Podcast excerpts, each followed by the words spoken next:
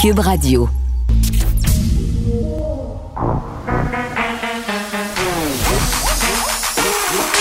Elle a une opinion sur tous les sujets. Pour elle, toutes les questions peuvent être posées. Geneviève Peterson. Cube, Radio. Salut tout le monde, bienvenue à l'émission. Merci de vous joindre à moi pour les prochaines deux heures et demie. On va se parler évidemment de violence conjugale. On va continuer la discussion qu'on a, euh, puis j'ai envie de dire malheureusement parce que j'aimerais tellement ça, puis avoir besoin de l'avoir. Euh, discussion qu'on a depuis euh, quelques jours, voire même euh, quelques semaines. Euh, bon, en rapport évidemment à ce septième féminicide, cette femme qui a perdu la vie, qui avait été hospitalisée samedi dans la région de Montréal. puis on parle des enfants ce matin en une du Journal de Montréal, sept féminicides en moins de deux mois qui euh, laissent 14 orphelins. C'est quand même euh, pas rien. Euh, et c'est un sujet, la question des enfants qui sont pris au cœur de la violence conjugale, qui est souvent peu abordé parce qu'on se concentre sur ce que vivent ces femmes-là et c'est bien.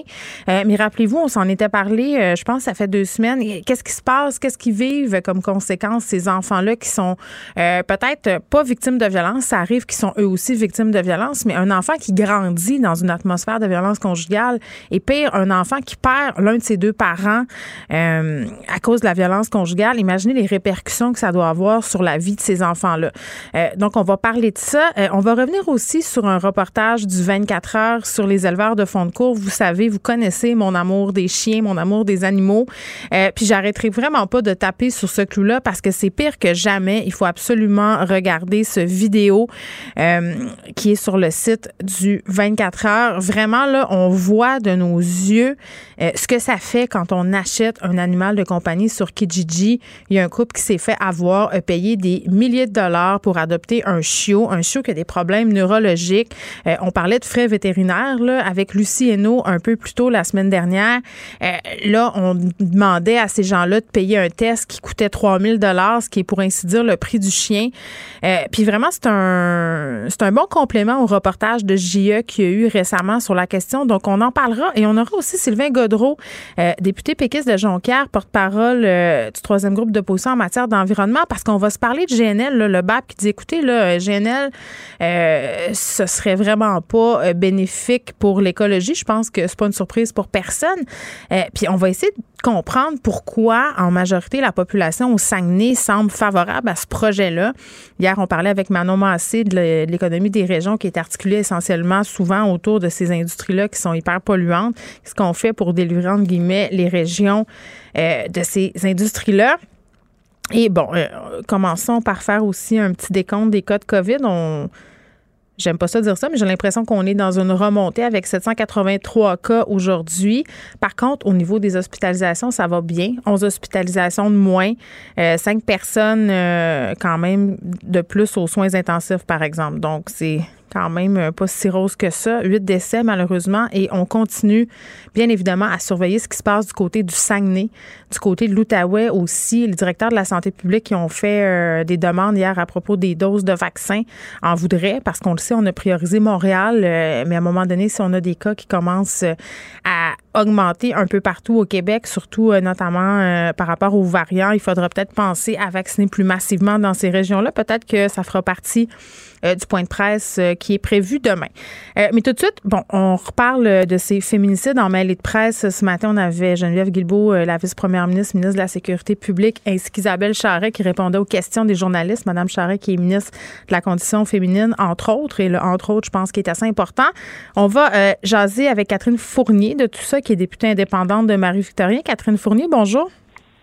Oui, bonjour.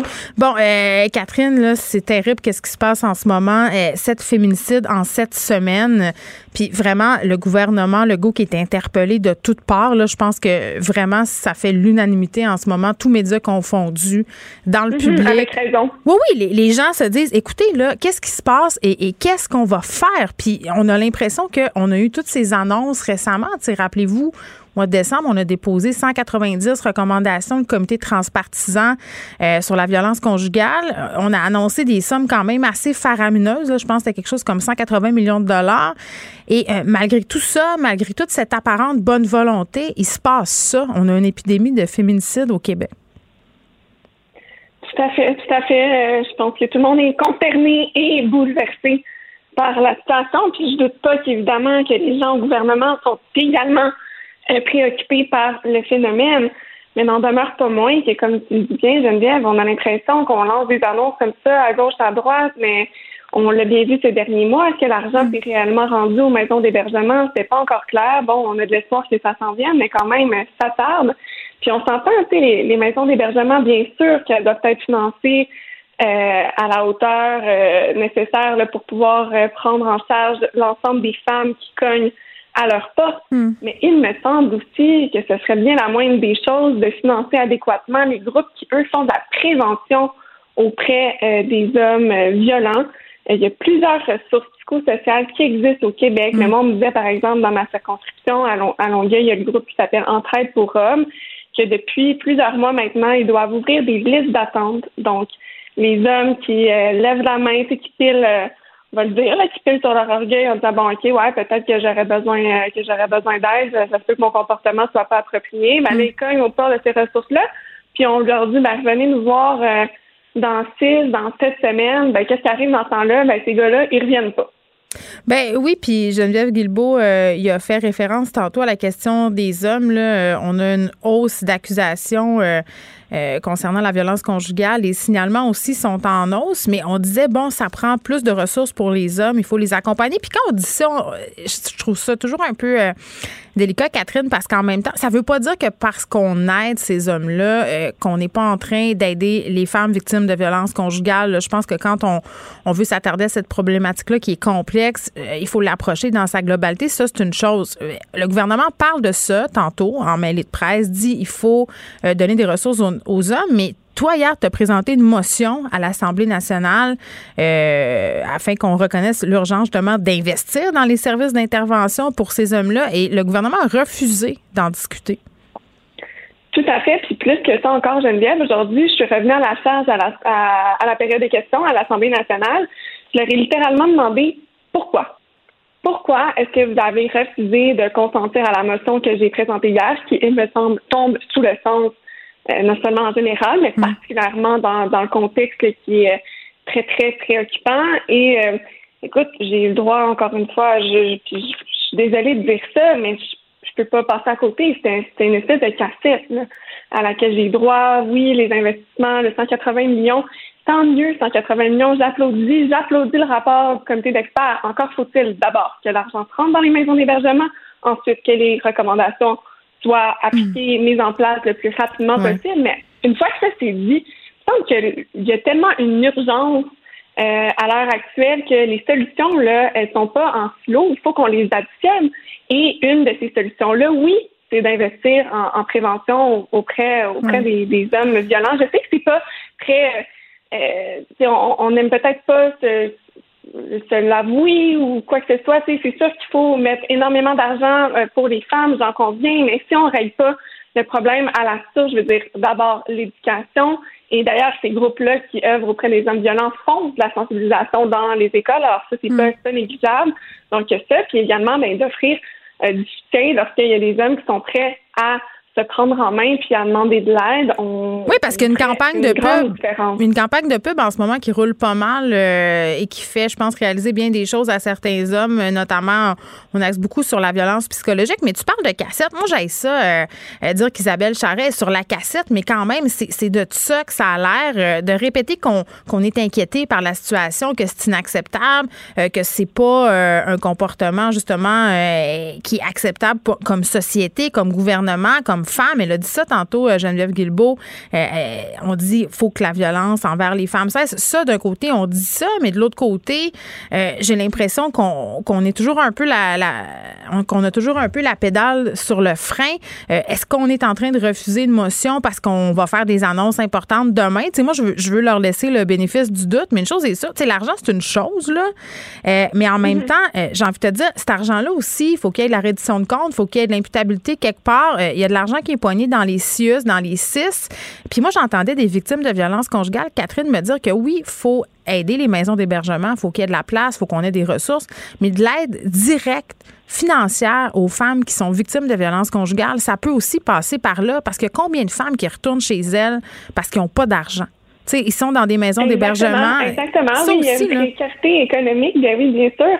C'est sûr que le statut socio-économique va peser dans, dans la balance, c'est clair et net. Puis moi, au fond, tu sais, je, comprends les solutions que qu'essaie d'amener Isabelle Charette. Comme tu dis, peut-être qu'il va y avoir des nouvelles dans le budget demain. Moi aussi, j'ose croire. Là, je me rattache un peu à ça. Il y a personne, il y a personne qui ne peut pas être interpellé. Possible. Exact, mais ce qui me dérange, c'est quand même, là, on revient peut-être peut-être à, la lutte parlementaire ou je ne sais trop, mais je veux dire, je pose une question. Est-ce qu'on peut avoir une réponse? Là, ce matin, encore une fois, complètement à côté de la traque. On n'a pas du tout abordé la question des ressources pour les hommes. Moi, j'étais bien ouverte à discuter. à un moment donné, c'est un problème de société. Est-ce qu'on peut dépasser la partisanerie pour s'en jaser puis de pas seulement se dire on va faire des, belles annonces? Et qu'est-ce que ça aurait changé, même s'il y a de l'argent dans le budget demain, puis j'espère qu'il va en avoir, qu'est-ce que ça changerait qu'aujourd'hui on dise ben oui, c'est vrai, il faut qu'on agisse euh, sur ce plan-là aussi, puis ben, voir euh, Madame la députée, il va avoir des bonnes nouvelles demain. Qu'est-ce que ça aurait coûté de faire ça? je, la comprends pas. Mais je le sais pas. Mais hier, je discutais de cet aspect-là avec Nicole Gibault, la question des hommes, justement. Puis, bon, dans toutes euh, ces histoires de féminicide, des hommes qui ont des casiers judiciaires euh, par rapport à de la violence conjugale, donc qui sont des récidivistes, euh, des gens qui ont, si on veut, qui sont allés contre leurs conditions, qui ont brisé leurs conditions à plusieurs reprises.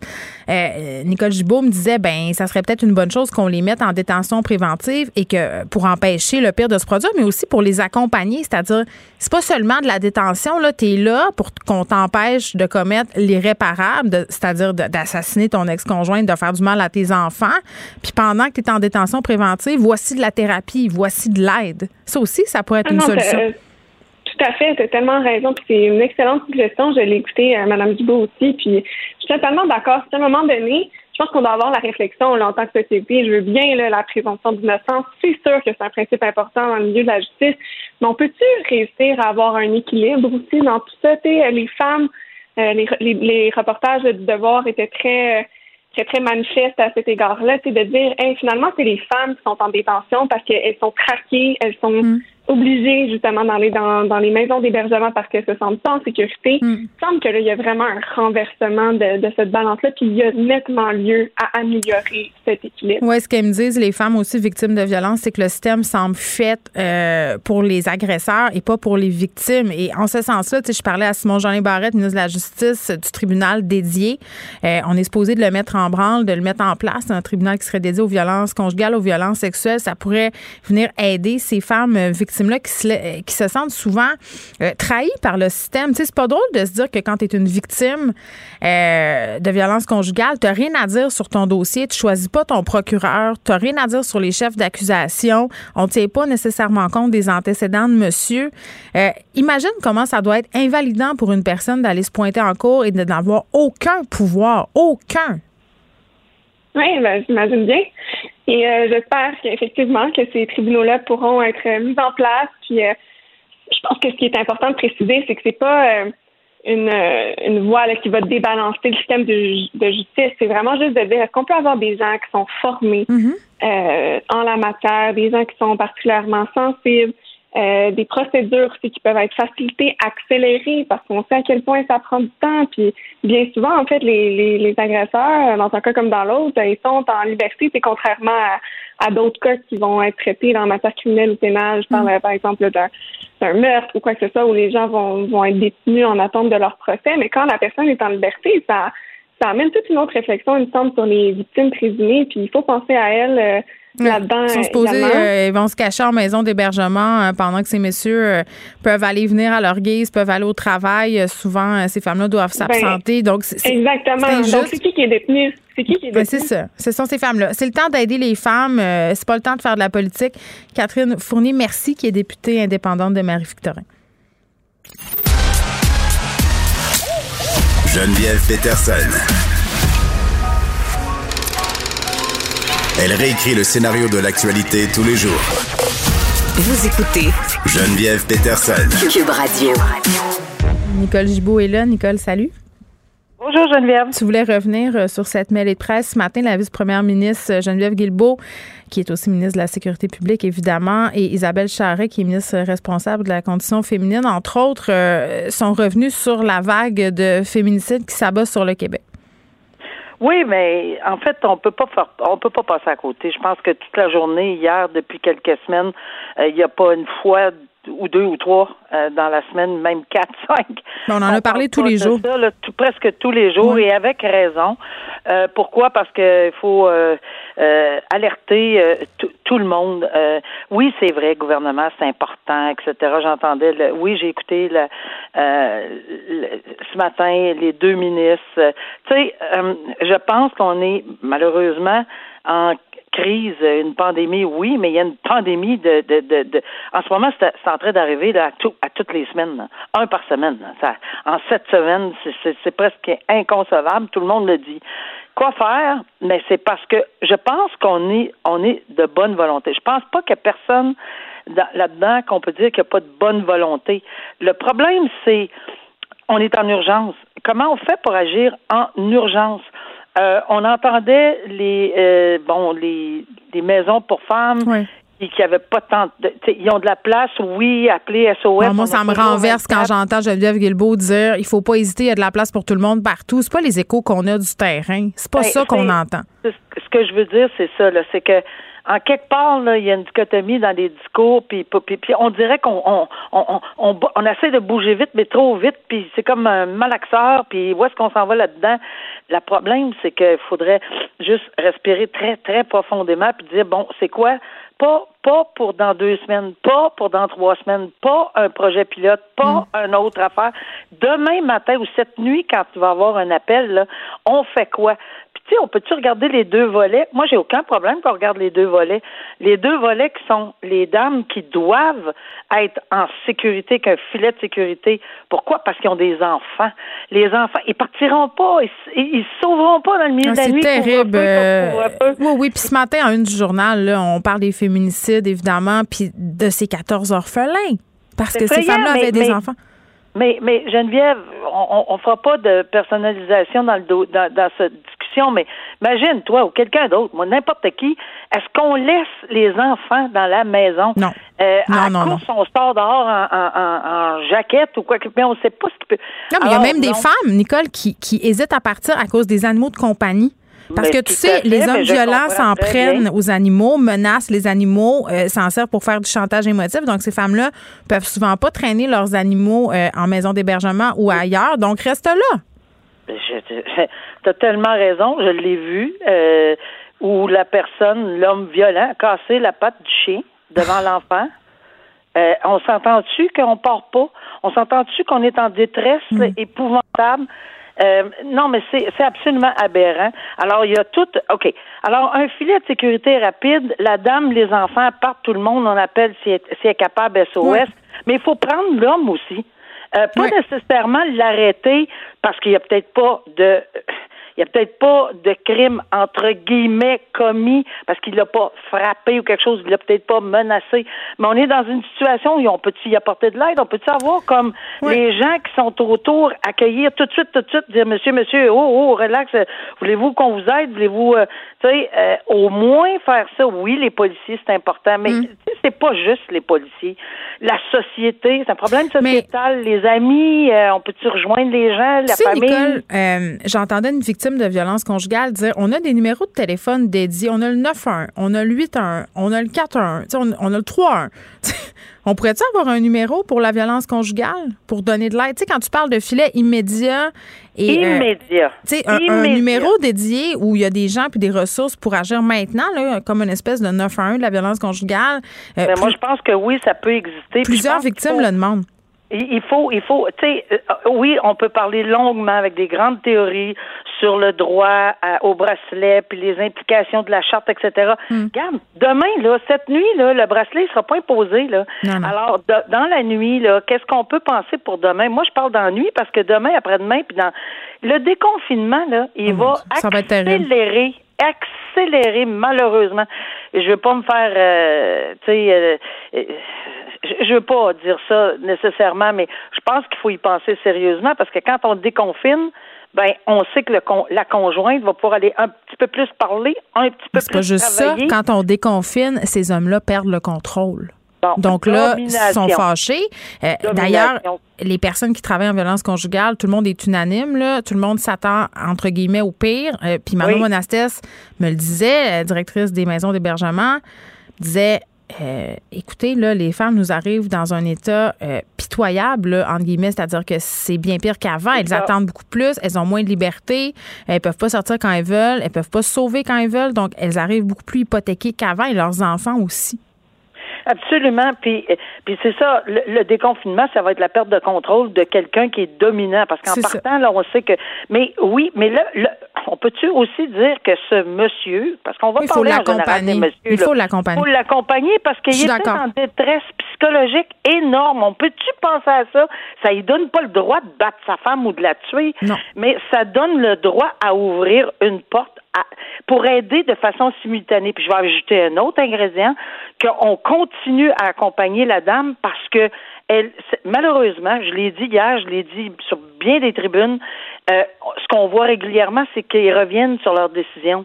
C'est Euh, oh mon Dieu, oh mon Dieu, au- au niveau monétaire, au niveau financier, au niveau sécurité, Ben, au niveau disais, affectif. je disais à Catherine Fournier euh, que je viens de faire avant toi que euh, une aide immédiate financière aux victimes de violences conjugales, ça aiderait énormément aussi parce que beaucoup de femmes retournent dans leur milieu parce qu'elles n'ont pas une scène. Elles n'ont pas une Ouais, mais scène.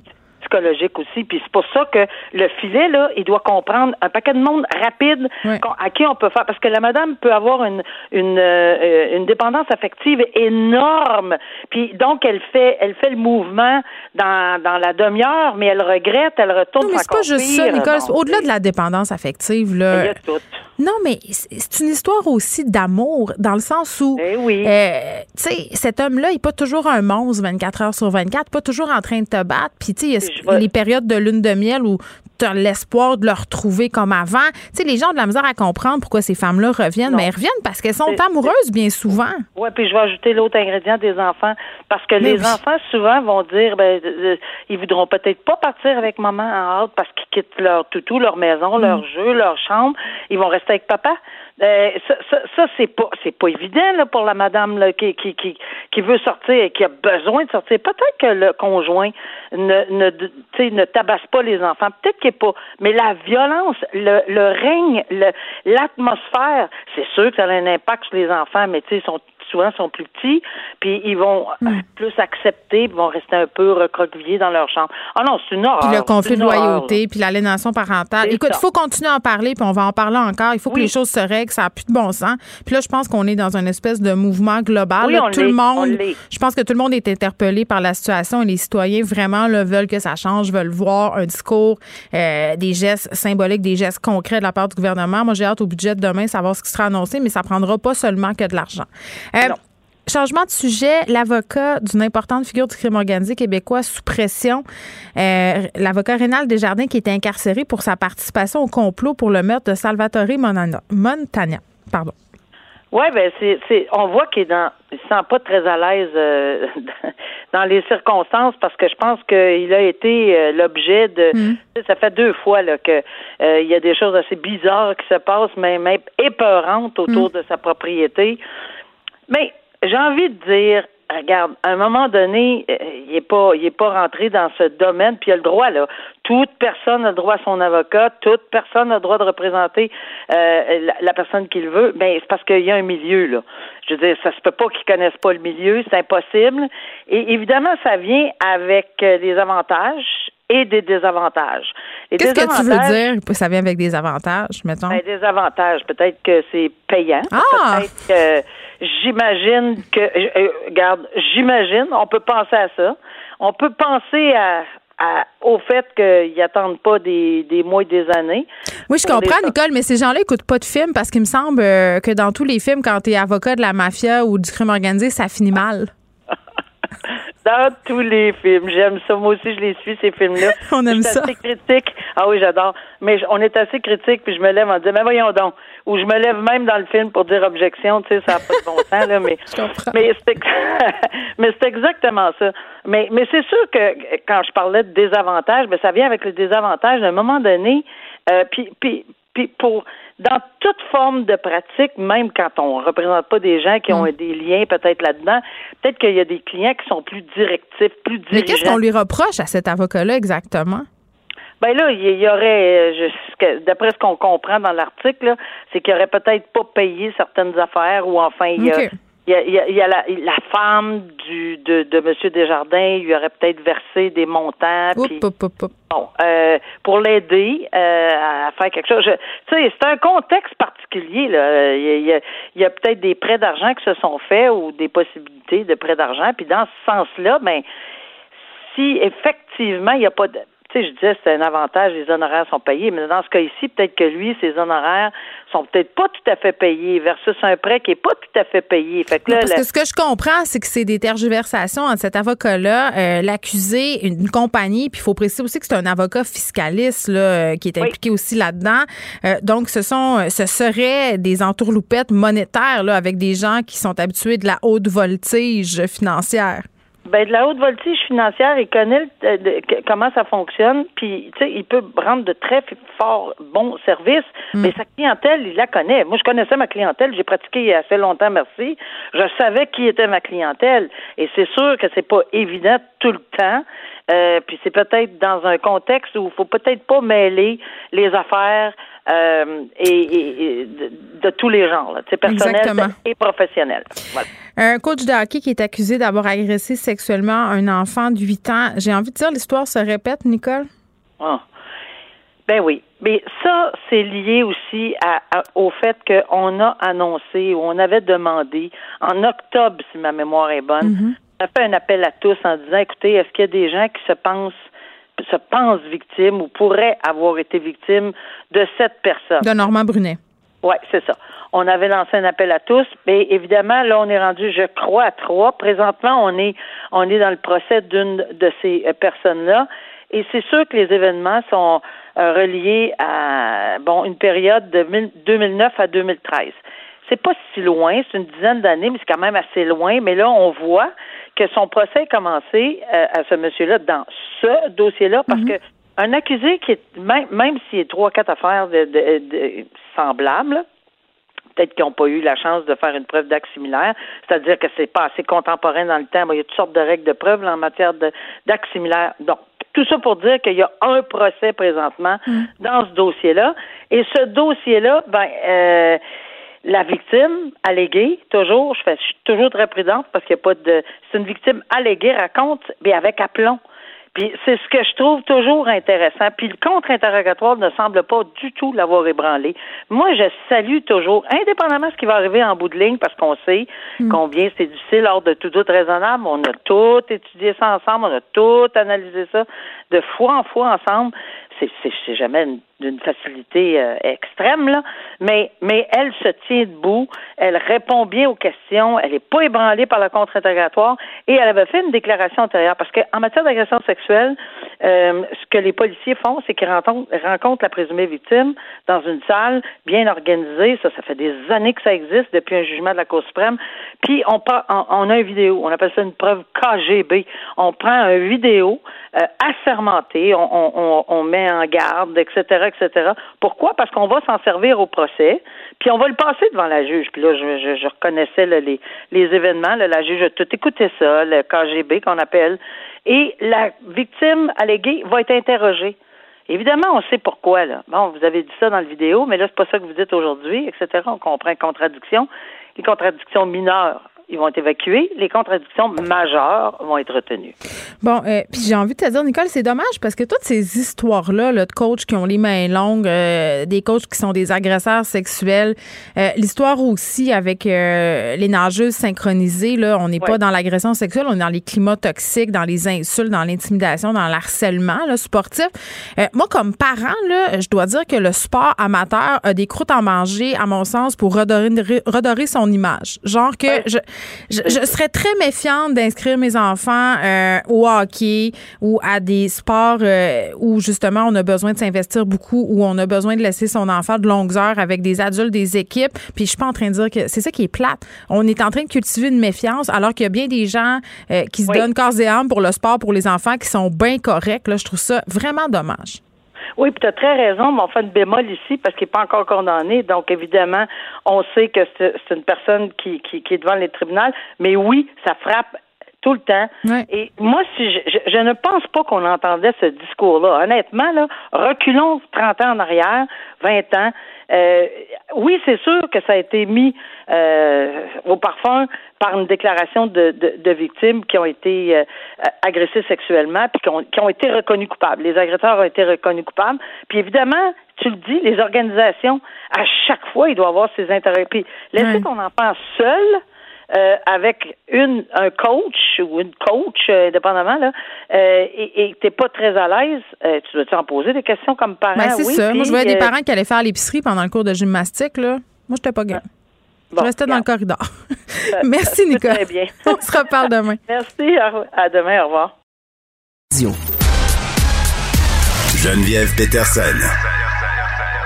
La déesse de l'information. Vous écoutez Geneviève Peterson. Cube Radio.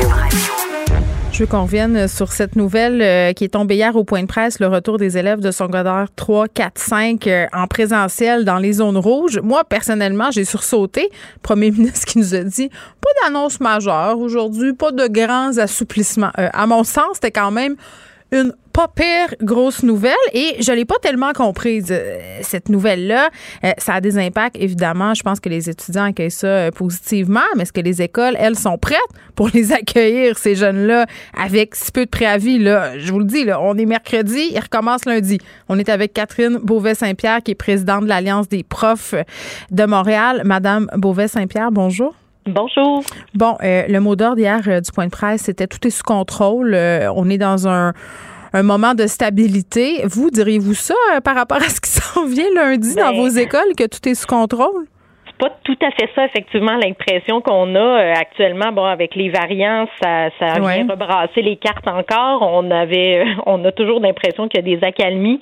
Ben, les variants, euh, on, on avoue que parfois, là, on a l'impression qu'on n'a rien vu encore, là, dans le sens Mhm. que, on, bon, on le sait, ça se propage plus rapidement, mais les façons aussi de euh, gérer ces cas-là dans les écoles et dans les établissements sont euh, différentes. Donc, c'est beaucoup plus sévère au niveau, entre autres, des contacts. Là.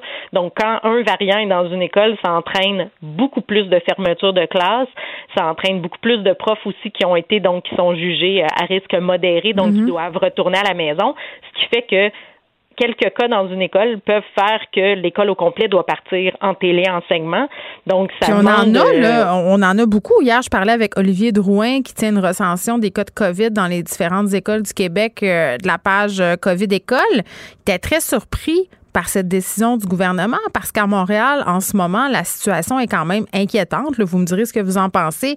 Euh, des établissements où des dizaines de profs ont été retirés euh, en même temps parce que, bon, euh, on mangeait ensemble dans le même local, ils se sont contaminés, des classes qui sont en quarantaine. Est-ce- c'est un drôle de timing? Tout à fait. Puis en fait, ben, les profs sont partagés là-dedans. Euh, bon, Ouais, on qu'est-ce se disent? les médias sociaux, tout ça, on le voit là qu'il y a, il y a, il y a un pour, pour beaucoup.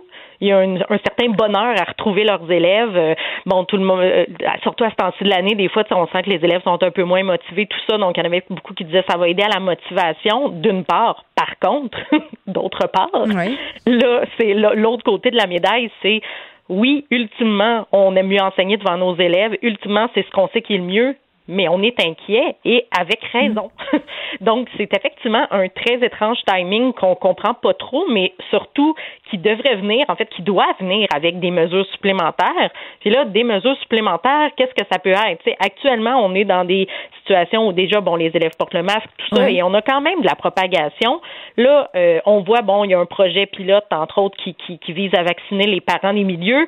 On s'est battu pour que les, les, les profs aussi le soient, parce que on s'entend qu'un prof dans un milieu, c'est pas juste lui-même s'il est Non, mais c'est juste dans certains quartiers là, de Montréal, cette affaire-là. Puis c'est un projet pilote, puis ça va durer deux semaines. Donc, il faudra faire plus. On n'a pas Voilà, toujours. euh, on a encore euh, euh, la question de la, des aérosols et de la ventilation dans, dans les écoles. Puis moi, vraiment, je me posais la question de, de, de façon peut-être un peu candide, vous allez me dire, là, Mme Beauvais-Saint-Pierre, mais je me disais, mais qui a demandé ça? Qui a demandé en zone rouge à ce qu'on renvoie les élèves en présentiel? C'est pas les écoles, c'est pas les profs. Euh, pourquoi on prend cette décision-là? À votre sens, est-ce que c'est pour la santé mentale des étudiants? Ben, c'est souvent ce qui est arrivé depuis le début. Hein. Souvent, on entend des groupes de pression, euh, entre autres, bon, parfois de parents, mais de, de pédiatres aussi, là, tu sais, qui parlent justement de la santé mentale euh, des élèves et tout ça. Mais actuellement, à un moment donné, bon, c'est sûr qu'on sursaute aussi à entendre le ministre parler de risques calculés, là, alors qu'on parle de la santé, de la sécurité, non seulement du personnel des écoles, mais que le personnel des écoles s'entraîne euh, aussi la santé de leur famille à eux-mêmes, mais aussi vous avez pas été leur famille. Hein, ça... Vous n'avez pas été consulté? pas du tout. Et euh, ben voilà, c'est ça. Voyons, ça, ça vient probablement donc de, de, de, pression extérieure. Mais quand on est dans ces écoles-là, quand on voit justement les écoles qui euh, tournent, retournent au complet en téléenseignement mm-hmm. parce a quelques cas.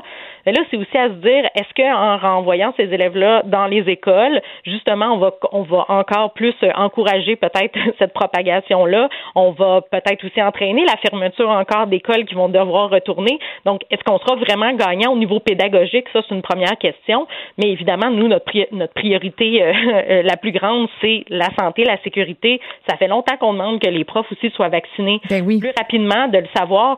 Là, euh, je pense que cette, euh, cette décision-là de ramener les élèves devrait venir avec accélérer ce processus-là ben, je suis tout à fait d'accord. rapidement. Oui, puis moi je vais poser la question sur la réussite scolaire. Si on a fait ça pour que les élèves, euh, bon, aient une meilleure santé mentale, je veux bien, je comprends. En même temps, j'avais l'impression que les jeunes s'étaient habitués à l'école en alternance. Même que ma fille me disait, euh, qui est en secondaire 2, était un peu jalouse des élèves en alternance parce qu'elle disait que porter un masque toute la journée, respecter toutes les consignes, ça devenait difficile puis lourd à la longue.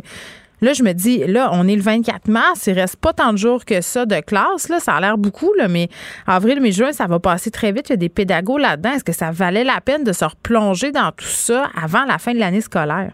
C'est effectivement la question aussi qu'on se pose. C'est aussi, bon, on, entend parler de troisième vague un peu partout euh, dans le monde. Là, c'est aussi à se dire, est-ce que ce, cette décision-là va pas entraîner aussi une propagation, une propagation plus rapide et là, peut-être nous mener à devoir resserrer encore plus les mesures dans les écoles, mais vous pouvez pas, davantage. Euh, même les mesures que vous avez en ce moment, les, les gestes barrières, en tout cas, corrigez-moi si je me trompe, semblent difficiles à faire respecter dans la plupart des établissements. Le 2 mètres, c'est complexe ben le 2 mètres, en fait, c'est, c'est pratiquement impossible là, dans la plupart des milieux scolaires. Donc, le 2 mètres, depuis le début, on le dit, c'est, c'est, la, c'est l'élément un peu bidon de tout ça, là, parce mm. que dans la majorité des cas, on peut même pas avoir ce 2 mètres-là. Euh, actuellement aussi, euh, justement, quand on parle de variants, la, la, nouvelle donnée, c'est que on, c'est toujours 2 mètres, pour les, élèves, pour les profs qu'on essaie de garder. Par contre, quand on a un cas de variant, là, la santé publique, la façon dont euh, les, risques sont évalués, là, on parle de 8 mètres, par exemple. Donc, des gens qui sont dans un... Ah, 8 mètres. mètres. OK, fait qu'on va enseigner dans des stades? Ben voilà, mais, mais on change pas les mesures de, de, de, santé sécurité. Donc, on demande à personne de, de respecter 8 mètres. Par contre, c'est la donnée qu'on utilise pour évaluer s'il y a un, un, risque. Sauf que, entendons-nous, le 8 mètres dans une école, ça veut dire euh, euh, que justement, bon, on a eu des cas dans certaines dans certains établissements où c'était euh, bon à l'heure du dîner, par exemple, des groupes qui dînaient. Mm-hmm proximité. Donc, en, il y a quelques mois, lors de, avant les variants, on aurait dit que c'était seulement le groupe lui-même qui était possiblement euh, en, danger d'avoir été contaminé. Là, on parle des groupes qui sont à côté aussi parce que 8 mètres, c'est long. Euh, on parle donc de plusieurs euh, intervenants aussi qui sont qui, ont été à 8 mètres. Alors, mm. c'est là où ça va très, très vite, le calcul de qui pourrait être à risque. Donc là, ensuite, tous ces gens-là doivent retourner à la maison, doivent aller se faire tester. Donc, ça aussi, ça entraîne des moments où les élèves sont en rupture de service ou en tout cas ont des services différents. Oui, cette espèce de zone grise-là, l'entre-deux. Ben, en fait, c'est aussi, même si on retourne en, téléenseignement, si euh, une classe de secondaire 1, par exemple, va en téléenseignement, ben, euh, il n'était pas déjà un jour sur deux, donc il y a toute une adaptation à faire. Alors, c'est sûr, c'est toujours difficile à calculer qu'est-ce que euh, où on gagne, où on perd au niveau pédagogique là-dedans, mais c'est sûr que actuellement, on est dans une situation ben, où on a l'impression que c'est une, une, décision. c'est comme si. c'est comme s'il avait voulu nous donner un bonbon, mais il est un peu empoisonné. Ben oui, un peu ça. Puis là, on est vraiment entre deux situations. On a d'un côté les variants qui euh, dont on parle de plus en plus, qui inquiètent de plus en plus, qui font que de plus en plus de classes mm. euh, euh, et à Montréal et à d'autres endroits aussi au Québec qui ferment. Puis là, de l'autre côté, on dit oh allégeons tout ça et renvoyons les ben, élèves ben, C'est ça, puis ce va-et-vient-là là, entre le présentiel euh, et l'école à distance, l'école en alternance, euh, puis ces moments d'incertitude, je suis pas sûre qu'à long terme, ça n'a pas des répercussions qui sont plus grandes et plus négatives euh, pour les élèves. Et là, vous allez me dire que c'est pas de votre ressort, mais ça va être un méchant casse-tête aussi d'organiser le transport scolaire. Ça, j'aimerais pas ça, être dans les souliers de la personne qui fait les petits tableaux. Et actuellement, les gens se sont comme aussi, bon, sont quand même habitués aussi à ce rythme-là, donc d'une journée sur deux, même si c'est pas l'idéal. je le répète, les profs, si demain matin on leur dit la COVID est plus là, vous retournez tous enseigner en classe, sont, évidemment ils sont contents, c'est que c'est ça notre travail, c'est ce qu'on aime faire. Mais actuellement, il y a personne qui a envie non plus d'attraper euh, la COVID, il y a personne qui a le goût de la donner à sa famille, il y a ben, personne qui a le goût que ses élèves la donnent, euh, donnent la COVID à leur famille non plus. Donc c'est là où à un moment donné, faut, faut euh, mm-hmm. quand on parle de risque calculé, ben là j'ai l'impression qu'il y, a une partie de calcul qui a, qui a, été oubliée. La personne est, peut-être mauvaise en calcul, celle qui fait le calcul. c'est comme si vraiment il y avait eu cet aspect-là qui avait été tassé, comme si on n'avait pas tenu compte des variants, ce qui est, ce qui est absolument absurde dans, dans, dans la situation actuelle. Là. On pas trop avoir euh, j'ai envie de dire, comme d'habitude, euh, consulter le milieu. Catherine Beauvais, écoutez, j'ai envie de vous dire bonne chance. Bonne chance avec tout ça. Puis merci. Honnêtement, merci de, de, de, de, vous adapter à tout ça. C'est pas facile euh, pour les élèves du secondaire 3, 4, 5, mais c'est pas facile pour les profs non plus. Catherine Beauvais-Saint-Pierre, qui est présidente de l'Alliance des professeurs et professeurs de Montréal. Joignez-vous à la discussion. Appelez ou textez le 187 Cube Radio 1877 827 2346. Hello. Bon, le Bureau d'audience publique sur l'environnement, le BAP pour les intimes, émet plusieurs réserves sur le projet GNL Québec dans un nouveau rapport qui a été déposé ce matin. J'en parle avec Sylvain Godreau, qui est député péquiste de Jonquière, porte-parole du troisième groupe d'opposition en matière d'environnement et de lutte contre les changements climatiques. Monsieur Godreau, bonjour. Oui, bonjour. Bon, dépôt très attendu, donc, euh, du BAP. Euh, qu'est-ce qui ressort euh, de ce qui a été publié ce matin? Ben, il ressort clairement que euh, c'est un projet qui n'est pas rentable. C'est que c'est un projet qui ne se qualifie pas sur le plan de la transition énergétique, mm-hmm. qui était quand même le principal argument de la compagnie, là, de dire que le GNL Québec ferait euh, réduire les GES ailleurs dans le monde par rapport à des technologies plus polluantes comme le charbon ou le mazout, par exemple. Donc, le, BAP dit cette théorie de la transition énergétique n'est pas démontrée. Le BAP dit également que euh, au final, euh, il y aurait plus euh, d'augmentation de GES au niveau mondial et le gouvernement ne peut pas compter là-dessus, là, sur la réduction des GES pour appuyer le projet ou, éventuellement. Et le, le, BAP dit aussi qu'il n'est pas capable de constater une acceptabilité sociale là, dans, dans, dans, ce projet-là, particulièrement au Saguenay-Lac-Saint-Jean où l'usine de liquéfaction serait, serait projetée. Donc, c'est un rapport que moi j'ai qualifié de dévastateur pour pour la compagnie, pour le projet de la compagnie. Et maintenant, le principal point euh, sur lequel moi je, je, veux miser, en fait, il y en a deux. Premier point, c'est rassemblons-nous. C'est un projet, d'ailleurs le BAP le dit, là, c'est un projet qui a créé beaucoup, beaucoup de polarisation au Saguenay-Lac-Saint-Jean. Alors, oui, il y avait même des pages Facebook là, très, très populaires, ceux qui étaient pour GNL et ceux qui étaient contre. Ah, oui, puis écoutez, là, c'est fou là, ce qu'on peut. Euh, je veux dire, il y, a des, il, y a des, il y a des chicanes de famille qui découlent de ça. Il y a, il y a toutes sortes de choses. Là. Alors, c'est, donc, il faut se rassembler vers une vision porteuse du Saguenay-Lac-Saint-Jean. Puis la deuxième chose, ben, c'est évidemment que le gouvernement annonce clairement qu'il euh, qu'il ne donnera pas son autorisation à. Mais ben, ils l'ont un peu dit. Ils l'ont un peu dit quand même. Ben oui, ils l'ont un peu dit. C'est parce que il y, a, quand même des mécaniques à l'intérieur du gouvernement. Euh, bon, alors c'est un peu ça. Là, il veut se préserver, le ministre, mais le ministre a dit nous, on a fixé trois conditions. Bon, puis c'est celle que je vous parlais tantôt. Là. Puis les trois conditions, ben justement, le BAP dit que la compagnie ne les rencontre pas. Fait qu'on peut bien dire à la compagnie, on vous donne quelques mois ou quelques mm. semaines pour répondre.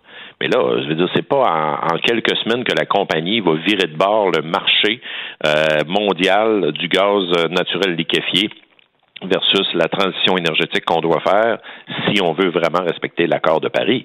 Alors, c'est ça ça marchera pas là. Donc, euh, à mot couvert, à peine, le gouvernement nous dit c'est un projet qui est pas rentable. Mm. Alors, voilà. Mais oui, puis vous parliez de la division de la population tantôt, puis je parlais avec Benoît Charret à propos de la remise du fameux plan vert de la CAC là, euh, à propos des industries qui sont installées dans les régions. Puis tu sais, euh, c'est vrai que, puis particulièrement au Saguenay, évidemment, là, qui est la région de Rio Tinto, tu sais, c'est une région où les gens sont habitués de travailler pour ces industries-là, euh, des papeteries, à Ville-de-la-Baie aussi, il y a des usines. Donc, c'est des gens qui sont un peu tributaires de ces grandes entreprises-là qui ont beaucoup, entre guillemets, contribué au développement socio-économique développement communautaire aussi. Là, on financé des arénas, toutes sortes d'affaires. Donc, c'est clair que c'est difficile pour les gens de se faire dire, ben, à un moment donné, ces projets-là, il faut qu'ils aillent ailleurs et il faut miser sur d'autres choses. J'ai l'impression que c'est là où un peu les gouvernements laissent tomber les régions parce que c'est bien beau de dire, GNL, on n'en veut pas. OK, mais vous proposez quoi? Parce que c'est clair qu'à un moment donné, on peut pas dire ben on va miser sur ce projet-là, puis bon, finalement on le fera pas parce que c'est pas ça qui va nous faciliter à transitionner. Euh, mais qu'est-ce qu'on fait pour que ces régions-là arrêtent d'être dépendantes à ces industries polluantes-là, puis pour donner des jobs au monde? Mais vous avez entièrement raison. Votre diagnostic est, est très, très bon. La bonne nouvelle, c'est qu'il existe des, des, solutions. Alors, c'est pour ça que moi, je parle d'un discours rassembleur. Puis le Saguenay-Lac-Saint-Jean a tout ce qu'il faut pour être la région pilote, le laboratoire, le, le, la pionnière, appelez ça comme vous voulez, là, mm. de ce qu'on appelle la transition juste. Transition juste, ça c'est pour dire que on a évalué qu'au Québec, si on prend le cas du Québec, mm-hmm. en allant vers la transition énergétique puis la transition écologique, il y a forcément des emplois qui seront touchés. Mais il faut s'assurer que les travailleurs et les travailleuses qui sont pas, euh, dire, les autres, ils veulent gagner leur vie correctement, puis sont de bonne foi, qu'ils soient, soient pas touchés parce qu'il faut, il faut que personne soit laissé sur le, bas côté de la route là. Mm-hmm. Donc ça, c'est ce qu'on appelle la transition juste. Puis Saguenay-Lac-Saint-Jean a deux piliers fondamentaux sur le plan économique que vous connaissez, c'est l'aluminium puis la forêt. Et ça, c'est les deux piliers les plus forts pour justement entamer cette transition juste. Pourquoi? Parce que l'aluminium, il y a une entreprise qui s'appelle Elysis, qui a été créée par Alcoa Perio Tinto, mhm. qui est un nouveau produit pour faire de l'aluminium carboneutre. Alors là, ils sont dans la recherche, on est en train de fignoler ça. Il faut s'assurer que ce ne soit pas juste du transfert de production, de la substitution de l'aluminium actuel qui est polluante vers l'aluminium Elysis, mais que ça va être aussi de la production supplémentaire d'un aluminium plus propre que propre, qui sera Elysis. J'ai de la misère à croire ça, moi, de l'aluminium propre et des industries propres. Ben, je veux dire, dans le dernier dossier du Journal de Montréal sur les 10 industries les plus polluantes, l'usine d'Alcan Alma, c'est l'une des plus polluantes. Pourtant, on nous l'avait vendue comme l'usine propre. Euh, oui, ben, au moment où elle a été construite par rapport à les aux anciennes, mais on peut faire encore plus propre. C'est sûr que dans le dans le, le, le, bilan là, ou le palmarès du Journal de Québec, qui est extrêmement intéressant, il parle pas de, de l'usine Elysis parce qu'elle n'existe pas encore. la technologie est en train de se faire. Il, y a, un laboratoire de recherche avec une vingtaine de chercheurs de haut niveau, justement, à Arvida, dans ma circonscription, mm-hmm. sur Elysis. Mais là, il faut s'assurer que ça, on ne le laissera pas partir, que ça va se faire au Québec. Puis l'aluminium, c'est un produit qui est en demande. Toutes les voitures ont de plus en plus d'aluminium parce que ça, ça, ça, fait baisser le poids de la voiture, plus, plus que de l'acier ou du métal ou quoi que ce soit. C'est léger, c'est recyclable. Et en plus, l'aluminium au Québec est déjà plus verte que les autres parce qu'elle est produite avec de l'hydroélectricité. Donc, elle était déjà plus verte, ben là, elle va l'être. Mais elle est produite à rabais. Moi, c'est ça qui me fait suer un peu aussi, M. Godreau, c'est qu'on donne toutes sortes d'accommodements à ces compagnies-là pour qu'ils puissent utiliser notre eau, euh, qu'ils puissent, euh, par exemple, le Saguenay-Lac-Saint-Jean, euh, je veux dire, l'Alcan possède quasiment le Lac-Saint-Jean au complet joue avec le niveau du lac, fait n'importe quoi. Et tu sais, je veux dire, à un moment donné, la menace, c'est on va s'en aller si vous nous donnez pas des tarifs préférentiels d'hydroélectricité et tout ça. Ça aussi, à un mais là, on fera pas, on fera, on, fera pas vivre la région avec des boulangeries bio, là. en tout respect pour les, les, les, gens qui partent des boulangeries bio, puis je, les fréquente, là. Mais je veux dire, ça, c'est la vision de QS, là. On fera pas ça, là. Tu sais, le, le, le, secteur de l'économie verte, puis le secteur de la transition énergétique, ce sont les secteurs les plus payants et les plus créateurs d'emplois. Savez-vous quoi? À la limite, là, on n'a même plus besoin de tenir un discours écologique. On tient un discours économique. Puis c'est vers ça, ça peut être vert puis économique puis faire euh, générer ben des profits. C'est ça ben aussi, c'est un préjugé ben qu'on a. Oui, ça, ben oui, ça se peut. C'est sûr que ça se peut. Puis plus que ça se peut, c'est ça qui est en train de se passer. Alors, c'est vers ça qu'il faut aller. Mais, mais vous disiez, oui, mais on est tanné de donner de l'énergie à bas prix ou euh, puis de payer pour nos entreprises. Vous avez raison. Mais là, ça, c'est comment qu'on appelle ça? C'est un rapport de force. Nous, là, on a l'énergie la plus renouvelable, la moins chère, la plus propre, qui est disponible à grande quantité. Puis, euh, bon, ben, on fait quoi avec ça? On se mobilise, puis on dit à la compagnie, nous, on le sait que vous avez un marché à aller chercher. Mm. Regardez, le plus grand, déjà, le plus grand producteur de bière au monde, là, qui est Bush, euh, InBev, Bush aux États-Unis, la bière Bush B-U-S-C-H. Euh, moi, j'en bois pas, là, mais quand je vais aux États-Unis, je vois ça partout. Là. Bon, ben, eux autres, là, ils vont produire leurs canettes ça va être le premier produit en, de, les canettes d'aluminium de cette bière-là va être faite avec de l'aluminium Elysis. Bon. Ben, moi, je veux que cet aluminium-là là, soit produit au Saguenay-Lac-Saint-Jean. C'est le, le, le produit du futur. Bon, ben ça, il faut faire basculer les travailleurs actuels vers cette technologie, puis créer de nouveaux emplois, parce qu'il faut aller chercher, avec le rapport de force de nos ressources naturelles propres, aller chercher plus d'investissements. Ça, c'est ce qu'on appelle la transition juste, pour augmenter le nombre d'emplois. Puis l'industrie forestière, c'est exactement la même chose, mais dans le domaine de la forêt. Tout le monde chiale à Montréal ben, tout le monde. Je ne veux pas généraliser, mais en tout cas, hein, il y a beaucoup de gens qui chialent. Partez pas la guerre région versus Montréal. Non, c'est ça, exactement. Faisons un pont entre nos deux régions. Oui, excusez. Mais, mais il y a bien du monde qui chiale à Montréal sur le Publisac. Oui. Ben, moi aussi, je chiale sur le Publisac. Ben oui, puis moi, je suis le premier. Moi, j'en reçois chez moi, puis il prend direct le, le, le, le, le chemin du bac, ben, puis c'est pas drôle. J'espère que vous sortez votre sac, M. Godreau, parce que le sac, oui, oui, je, je démêle bon, tout ça, puis bon. Euh, sauf que ce que je veux dire, c'est que ça, c'est produit dans mon comté. À l'usine, les, circulaires, là, ça fait travailler 150 personnes. Avant, il y avait des milliers d'emplois parce qu'il y avait huit machines à l'usine. Là, il y en reste une, puis ils font des publics-sacs. Bon, ça, c'est un bel exemple. Alors là, le public-sac, les, les, gens sont pas fous. Ils savent bien là, que ça, ça, ça peut conduire, tu sais, éventuellement, euh, ça, ça va disparaître. Bon, mais on fait quoi, tu sais? Alors, il faut tout de suite emmener cette, cette, usine, puis ils ont commencé. Ils, ils, vont, au lieu de faire du papier circulaire qui rentre dans les publics-sacs, ils en font encore, mais ils s'en vont tranquillement faire la fibre cellulosique. Ça, c'est un sous-produit du bois. Moi, je suis pas un chimiste, là, je peux pas vous donner le détail, mais ça vient remplacer des produits polluants comme le plastique, mm. comme euh, des, des sous-produits du pétrole, dans toutes sortes de biens de consommation, puis dans des fabrications de plastique. On va rentrer les, la fibre cellulosique. Donc, ça, c'en est un autre produit vert à partir de notre forêt qui est renouvelable parce qu'un arbre, ça repousse puis euh, on peut faire travailler du monde.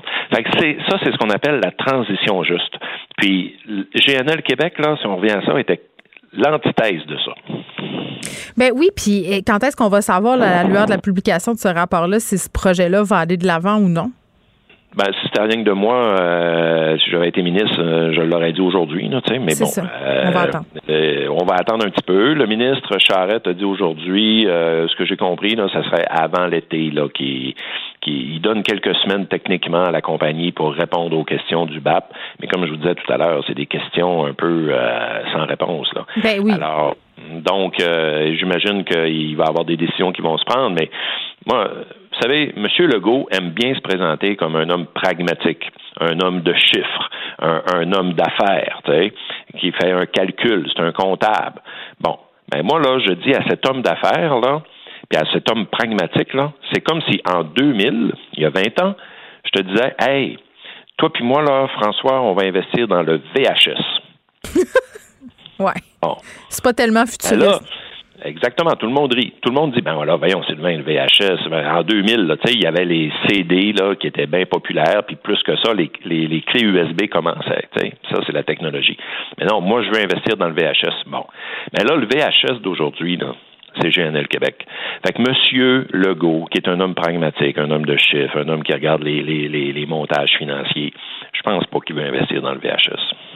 Ben non. Puis là, avant de vous laisser euh, partir, euh, M. Godreau, j'ai envie de vous demander par rapport à la situation épidémiologique au Saguenay. Là, ma mère est bien inquiète. Là, elle se demande mmh. qu'est-ce qui va se passer? Elle n'est pas encore vaccinée. Son rendez-vous est le 7 mai. Mais là. Euh, mon Dieu, mon Dieu, mon Dieu. Ben, c'est loin. Puis les, les cas mmh. sont en train, sont en train d'augmenter. Puis là, j'entendais le directeur de la santé publique du Saguenay dire ben, que ça serait peut-être une bonne idée qu'on chipe des vaccins. Là. Moi, euh, mmh. ben, je dois dire que. Aussi, moi, j'ai demandé ça là, au ministre, mais ils ont dit non jusqu'à date. Là. Ben, attendez demain. Moi, j'espère euh, qu'ils vont vous annoncer des bonnes nouvelles parce que ça serait logique. Si on dit qu'on vaccine ben selon la situation des régions, ben euh, on devrait peut-être se concentrer sur ce qui se passe en, en Outaouais puis au Saguenay. Mais est-ce que vous avez peur que ça repasse au rouge? Ben, il faut pas. C'est sûr que j'ai peur. Je suis comme tout le monde, là, je veux pas ça. Hmm. Alors, il faut qu'on maintienne les mesures encore plus fortement là, de distanciation. Mais les gens écoutent-tu pour vrai? Est-ce vrai qu'il y a du monde dans les garages qui font des parties puis qui sont dans les rangs en train de se voir? Enfin, moi, je veux savoir. Dites-nous ça. Là, euh, écoute, je, sais pas. Moi, honnêtement, j'en vois pas. Mais, tu sais, moi, euh, moi, le couvre-feu dans ma vie, là, n'a pas hmm. changé grand-chose. Parce que moi, je respectais tout ça. Puis, euh, alors, mais visiblement, il y en a parce que je vois qu'il y a des, il y a des des parties, il y a des gens qui ont été poignés, il y a des, des amendes, etc. Mm-hmm. euh, là, euh, il y a eu la semaine de relâche. on, on est le 24 mars. C'est pas les skidoo de Montréal qui sont venus chez vous pendant un relâche qui vous ont amené ça. Là. Je pense pas. Ben, Rendu je pense là au que ça- 24, là. Je pense que je pense que ça a joué euh, malheureusement. Peut-être pas juste les skidoo, mais peut-être d'autres choses, euh, du monde qui se sont promenés. Puis euh, l'au- l'autre affaire, c'est qu'on a eu des, des éclosions quand même, tu sais, comme dans des garderies, Ouais, dans des dans les écoles. Fait que là, il faut que ça, ça soit limité là. Mais euh, écoute, moi, je suis comme tout le monde, là, j'étais écœuré, puis j'ai demandé plus de vaccins. Le Saguenay-Lac-Saint-Jean puis les autres régions ont dit oui quand c'était le temps d'envoyer plus de vaccins à Montréal, vrai. parce qu'il y a, Hum, fait que là, le Saguenay-Lac-Saint-Jean par taux de contamination au, à 100 000 personnes. J'ai pas pris les chiffres aujourd'hui, mais hier et avant-hier, on était à la troisième région. Après Laval, Montréal, c'était le Saguenay-Lac-Saint-Jean. Oui, oui, puis aujourd'hui, vous avez euh, plus de 25 cas, puis vous, oui, vous Ouais. avez envoyé des vaccins, puis en plus, vous avez envoyé des infirmiers, des infirmières, des préposés aux bénéficiaires nous prêter main forte. Donc, je pense que c'est un peu à notre tour. Sylvain Godreau, merci. C'est toujours un plaisir de vous parler, qui est député euh, péquiste de Jonquière. On se parlait de ce rapport euh, du BAP qui a été remis ce matin, qui émet plusieurs réserves sur le projet GNL. Pour elle, une question sans réponse n'est pas une réponse. Geneviève Peterson. Cube Radio. Guillaume Lavoie est avec nous. Guillaume, salut. Bonjour Geneviève. Pour nous parler des entourloupettes de Vladimir Poutine. Oui, puis là, j'ai pas encore trouvé c'est quoi la bonne traduction en russe de entourloupette, mais je pense que ce serait le bon mot. Une entourloupette constitutionnelle. Alors, euh, Vladimir Poutine, imaginez que vous, vous êtes au pouvoir, vous êtes président de votre pays depuis 20 ans, et là, vous vous dites, euh, c'est pas le temps d'écrire mes mémoires, j'ai une idée, je pourrais faire encore deux mandats de plus, ce qui est 14 ans de plus. Alors, c'est un peu ce qui est en train de se passer en Russie ces temps-ci, en faisant des petites modifs constitutionnels. Alors, juste euh, Poutine 101, euh, agent du KGB sous euh, l'Empire soviétique, commence dans l'appareil politique à Saint-Pétersbourg, commence au municipal, devient rapidement un des bras droits de Boris Yeltsin et devient finalement président de la Russie en 2000. Et à l'époque, être président, c'est un mandat de quatre ans. Alors, après 2000, il est réélu en 2004. Alors, il fait son, deux mandats. Et à l'époque, la Constitution russe dit qu'on peut faire que deux mandats consécutifs. Et c'est intéressant de mentionner, ça ne veut pas dire deux mandats au total. hein. Aux États-Unis, il y a une limitation des mandats. Personnellement, moi, je trouve que c'est une très, très, très mauvaise idée. Ça existe des limitations de mandats. Ça s'appelle des élections. Aux États-Unis, c'est tu peux te faire élire deux fois. Point final. En Russie, à l'époque, c'était tu peux en faire deux en ligne et c'est tout. Et là, Poutine va avoir un, élan de fidélité constitutionnelle avec les, doigts croisés dans le dos. C'est-à-dire que plutôt que de dire changez-moi la constitution que je puisse faire un troisième mandat, il dit j'ai une idée. Mon numéro deux à moi va devenir président, puis moi je vais lui demander qu'il me nomme premier ministre. Ah. Alors pendant quatre ans, il passe de numéro un à numéro deux. On, y- on imagine que le cœur des pouvoirs est soudainement passé de la chaise 1 à la chaise 2. Et quatre ans plus tard, aux surprises, qui se présente pour être président, ben là, c'est Poutine encore qui se dit, ben là, j'ai pas fait deux mandats consécutifs, il y a eu quatre ans entre les deux, je me représente, et en passant, modifiez-moi la Constitution un peu, quatre ans, c'est court, hein? Alors, faites-moi des mandats de six ans. Alors là, on est là, et il a le droit d'en faire encore deux consécutifs. Alors, il a été réélu, il avait été, bon, un mandat, une pause comme premier ministre, après ça, il se fait élire pendant six ans. Et là, on arrive en 2018 et il a été réélu encore. J'ai mal à la tête. J'ai mal à la tête. C'est beaucoup de circonvolutions pour avoir euh, toujours le pouvoir. Il est en poste jusqu'en 2024, mais là, 2024, ça arrive vite. Euh, J'habite au Kremlin, faudrait que je déménage. Ouais. C'est bien Compliqué, là. Fait que là, j'ai une idée. On va faire une mise à jour de la Constitution. Il n'y a pas juste le, truc sur les mandats. On va mettre plein d'affaires qui ressemblent à un programme politique. Entre autres, euh, il y a des valeurs assez euh, conservatrices en Russie, dans le fond russe. Alors, on va interdire le mariage gay. On va mettre ça dans la Constitution. Mais là, j'y pense. On va faire adopter ça par référendum. Et puis, on va dire que quelqu'un a le droit de faire euh, plus que juste deux mandats consécutifs. Mais je pense à ça, là. Pardon. Je peux juste faire deux mandats, mais vu que c'est une nouvelle constitution, on part à neuf. Fait que tout ce que j'ai fait avant, ça compte plus. OK, fait que là, je fais des Alors, calculs, ça nous mène jusque où? Fait qu'en gros, là, M. Poutine reçoit l'aval du Parlement et il pourrait faire encore deux mandats de six ans chacun. Alors, il est là jusqu'en 2036 s'il veut. Bon, la question, euh, Guillaume, c'est est-ce que Vladimir Poutine, c'est un vampire? Parce qu'il il vieillit pas, hein? Il va être là pour toujours. Ouais, mais quand même, là, l'âge le rattrape un peu. Je regardais des. euh, il a donné une entrevue, c'est assez magnifique. Oh, attends, il je vais le donné une entrevue Et, là, euh, bon, on voit qu'il vieillit un petit peu le personnage. Parce que moi, moi, tout ce que j'ai en tête, là, Guillaume, c'est ces photos de lui torse nu sur un cheval, tel un héros populaire. Oui, ben, on est beaucoup là-dedans. Hein. C'est-à-dire que penser à un, ours qui a la force, alors ça, ah c'est l'image qui marche en Russie. C'est l'homme russe. Et ce qui est fascinant, c'est que, bon, Vladimir, Vladimir Poutine a toujours refusé qu'on puisse être président à vie. Alors, c'est vrai, il hein, faut reconnaître la limitation qu'il s'impose. Là, il peut être président jusqu'à l'âge de 82 ans. Alors, c'est quand même, puis là, peut-être qu'ils vont en rajouter rendu là. Mais justement, j'ai vu qu'il a vieilli un peu dans une entrevue qu'il a donnée cette semaine. On lui a demandé, ouais, là, le président américain vous a traité de, tueur. Qu'est-ce que vous en pensez? Et dans sa réponse, c'était d'une hauteur rhétorique exceptionnelle. la traduction russe est peut-être pas parfaite, mais ça ressemblait beaucoup à celui qui le dit, celui qui l'est en disant, vous savez, dans la cour d'école, quand on traitait quelqu'un de quelque chose, parce que c'est ça qu'on était vraiment. Il a vieilli, mais il n'a pas maturé en bon québécois. Ben là-dessus, on reste, euh, on revient à quelque chose que les baby boomers vont bien comprendre, un état de tension naturelle entre le monde de l'Ouest et les Russes. Alors finalement, l'espèce de grand kumbayisme avec les Russes autour de la table des nations, où est-ce qu'on se souvient, là, Eltsine et Clinton qui se faisaient des blagues à n'en plus finir sur la pelouse de la Maison-Blanche. On n'est plus vraiment là. Maintenant, il y a un véritable concurrent qui veut sa place sur l'échiquier mondial. Et ben, cette place-là, on l'a fait en élargissant les coudes un petit peu. Et là, ben, il y a un terme pour ça, c'est-à-dire quand c'est des démocraties pour des personnages particulièrement autoritaires, on appelle ça des démocraties illibérales. Alors, je pensais pas hmm. que c'était possible de mettre les deux dans le même mot. C'est-à-dire, on va voter, mais dans les faits, c'est pour confirmer ce que vous êtes obligé déjà de faire. Et d'ailleurs, ça va vraiment mieux dans une élection quand les leaders de l'opposition sont en prison. C'est bien dur de faire campagne électorale dans ce temps-là. C'est euh, convenient, comme on dit en bon français. Euh, Guillaume, on se parle du canal euh, de Suez qui a été bloqué ce matin. Oui, et, là, pensez à un en fait, si vous voulez un parallèle, là, imaginez qu'il y a un gros accident sur le boulevard métropolitain ou encore sur la 40. Ben, c'est à peu près ça à, l'échelle mondiale. Alors, le canal de Suez, c'est un canal de 200 km de long qui traverse l'Égypte, qui permet, en gros, c'est la mer de tous les raccourcis avec le canal de Panama. Ici, on va rejoindre la mer Méditerranée et la mer Rouge. En gros, ça permet de passer de l'Asie, la Chine, euh, la Malaisie, etc., et d'aller directement vers l'Europe sans avoir besoin de contourner ah, l'Afrique. C'est là que les bateaux d'Amazon voguent.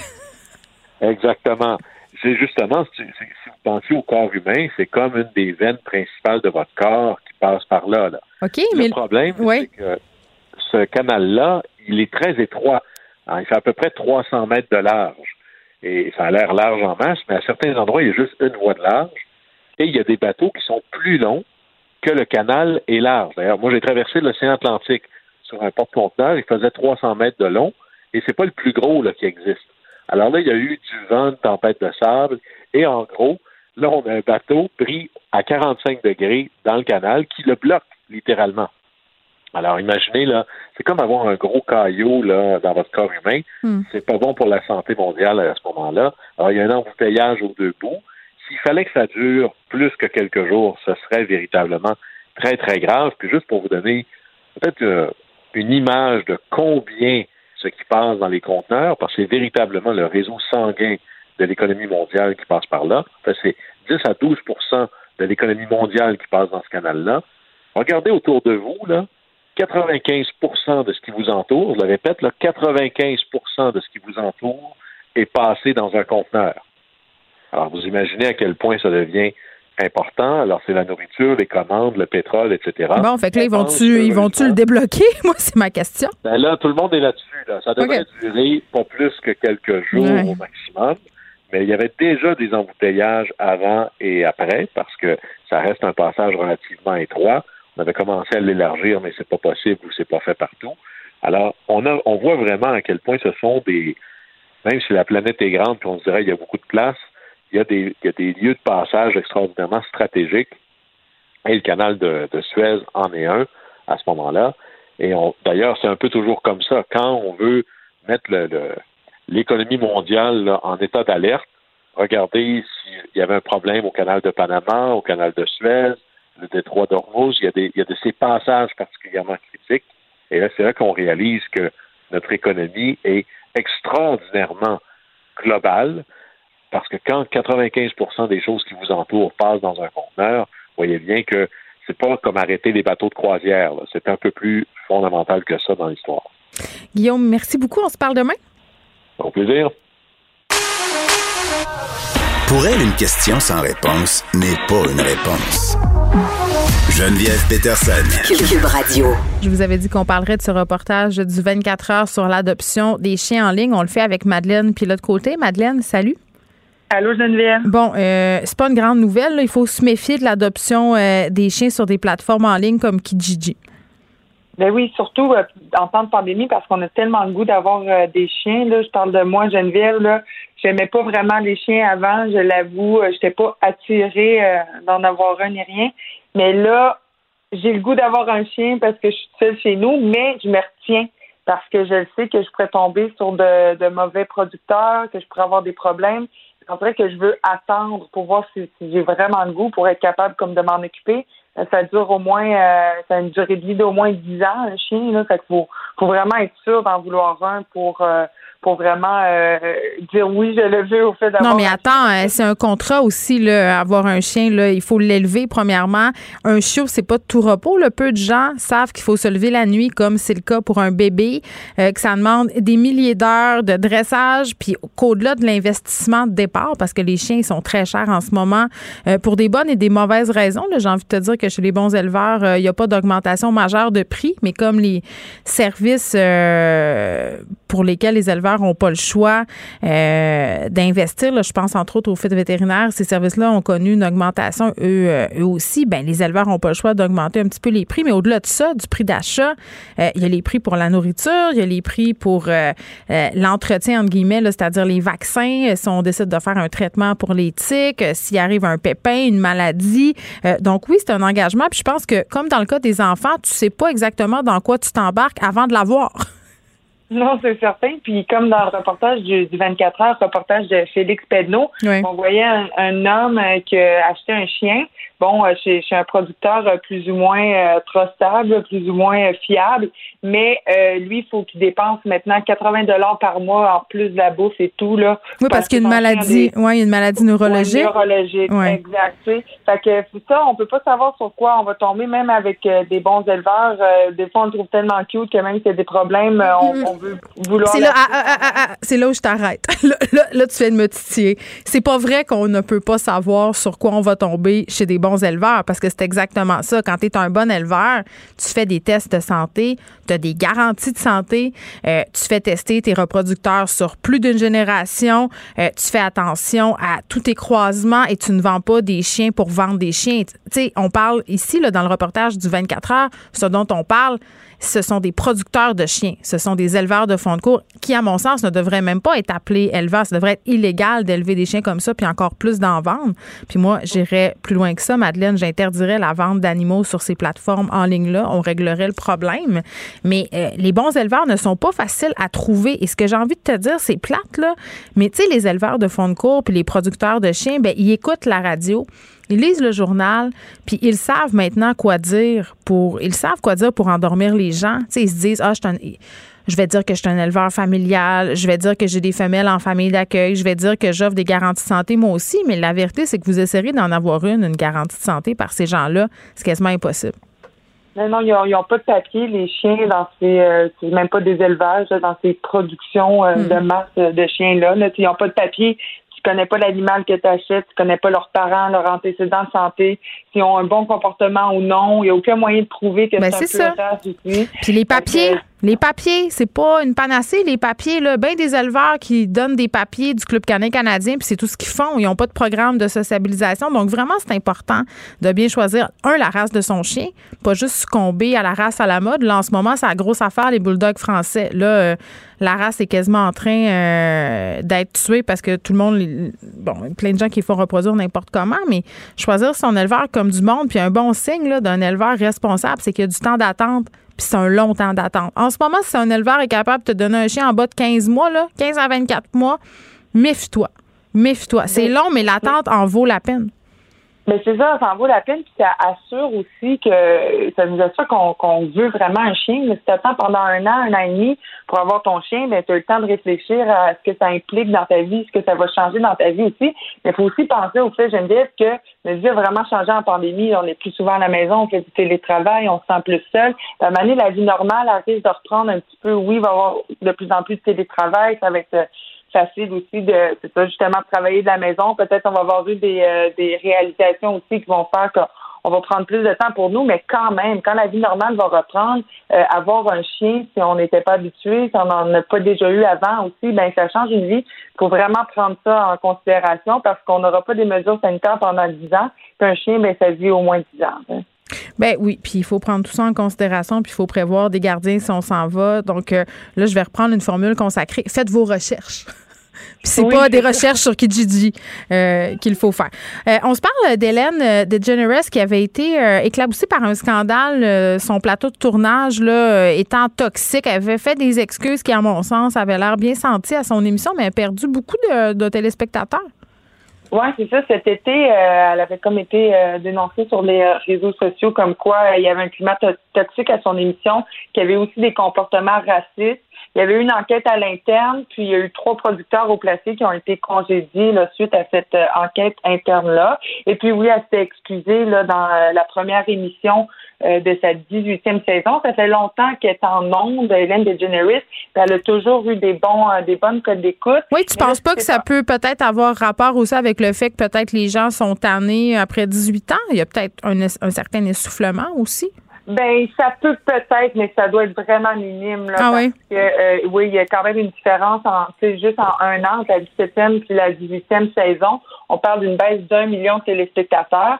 Fait que là, la cote d'écoute maintenant est de 1,5 million de, de, de, personnes. Hmm. Ça fait qu'il y a une baisse de 47% quand même. Et quand même, non, non, c'est pas des gens tannés, là. C'est du monde qui sont un peu, qui ont débarqué du train, là. Ben, c'est ça. Puis, euh, on avait déjà parlé dans l'émission Geneviève, on parlait du du pouvoir du public. Puis c'est sûr qu'individuellement, euh, on peut pas se rendre compte de, tout le pouvoir qu'on a.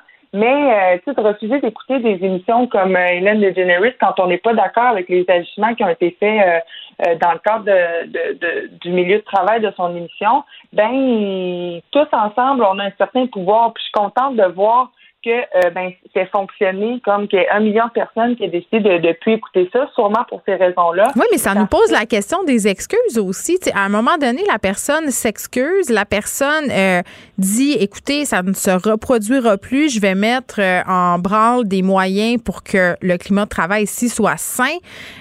puis malgré tout ça, on lui pardonne pas. Moi, je me, je me pose beaucoup de questions sur le pardon en ce moment, sur qu'est-ce qu'on pardonne ou pas à des personnalités publiques selon la gravité des gestes qui sont commis aussi.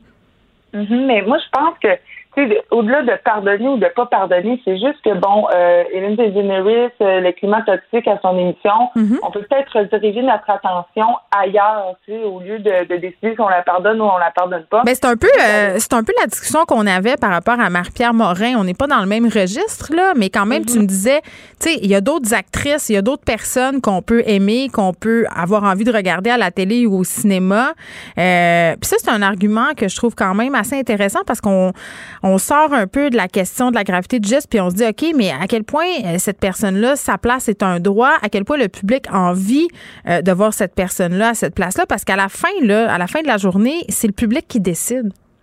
Ben, exactement. Puis c'est, j'ai trouvé ça beau, moi, de voir la nouvelle euh, par rapport à Hélène DeGeneres puis ses codes d'écoute qui baissent ce matin dans la presse parce que j'avais comme jamais comme vraiment compris ce pouvoir-là. J'y croyais vraiment, mais de le voir en chiffres comme ça, ben ça, ça, dit ok, j'ai vraiment un pouvoir. Puis par exemple, le film de Marie Louise là avec euh, comme on parlait tantôt avec ben oui, Arlette avec euh, Marie-Pierre Morin en premier rôle. Ben, vois-tu, j'ai le goût, moi, d'aller le voir. Je suis sûre que ça va être un bon film, mais je pense pas que je vais le faire, Geneviève, parce que moi, je suis pas d'accord avec le fait que Marie-Pierre Morin a été choisie comme euh, comme personnage principal.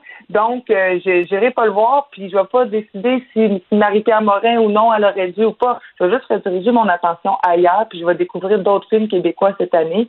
Il n'y a pas de problème avec ça. Ben, pour, pour Marie Wolf, mais ouais, ouais. Puis ce qui est dommage, c'est qu'il y a beaucoup de la promotion du film qui va être occupée à justifier ce choix-là. Bon, c'est le choix qu'ils ont fait, puis ils ont l'air à être game de le défendre, puis ça, c'est correct. Je veux dire, ils ont le droit de le faire Mais en même temps, c'est vrai que comme public, c'est nous qui l'avons le pouvoir entre nos mains. Mais j'ai quand même l'impression, puis c'est une impression. J'ai quand même l'impression qu'on pardonne plus facilement euh, à certaines personnes qu'à d'autres. Euh, tu sais, Marie-Pierre Morin, pour ne pas la nommer, nous a annoncé en l'espace d'une semaine qu'elle recommençait à peu près toutes ses activités professionnelles.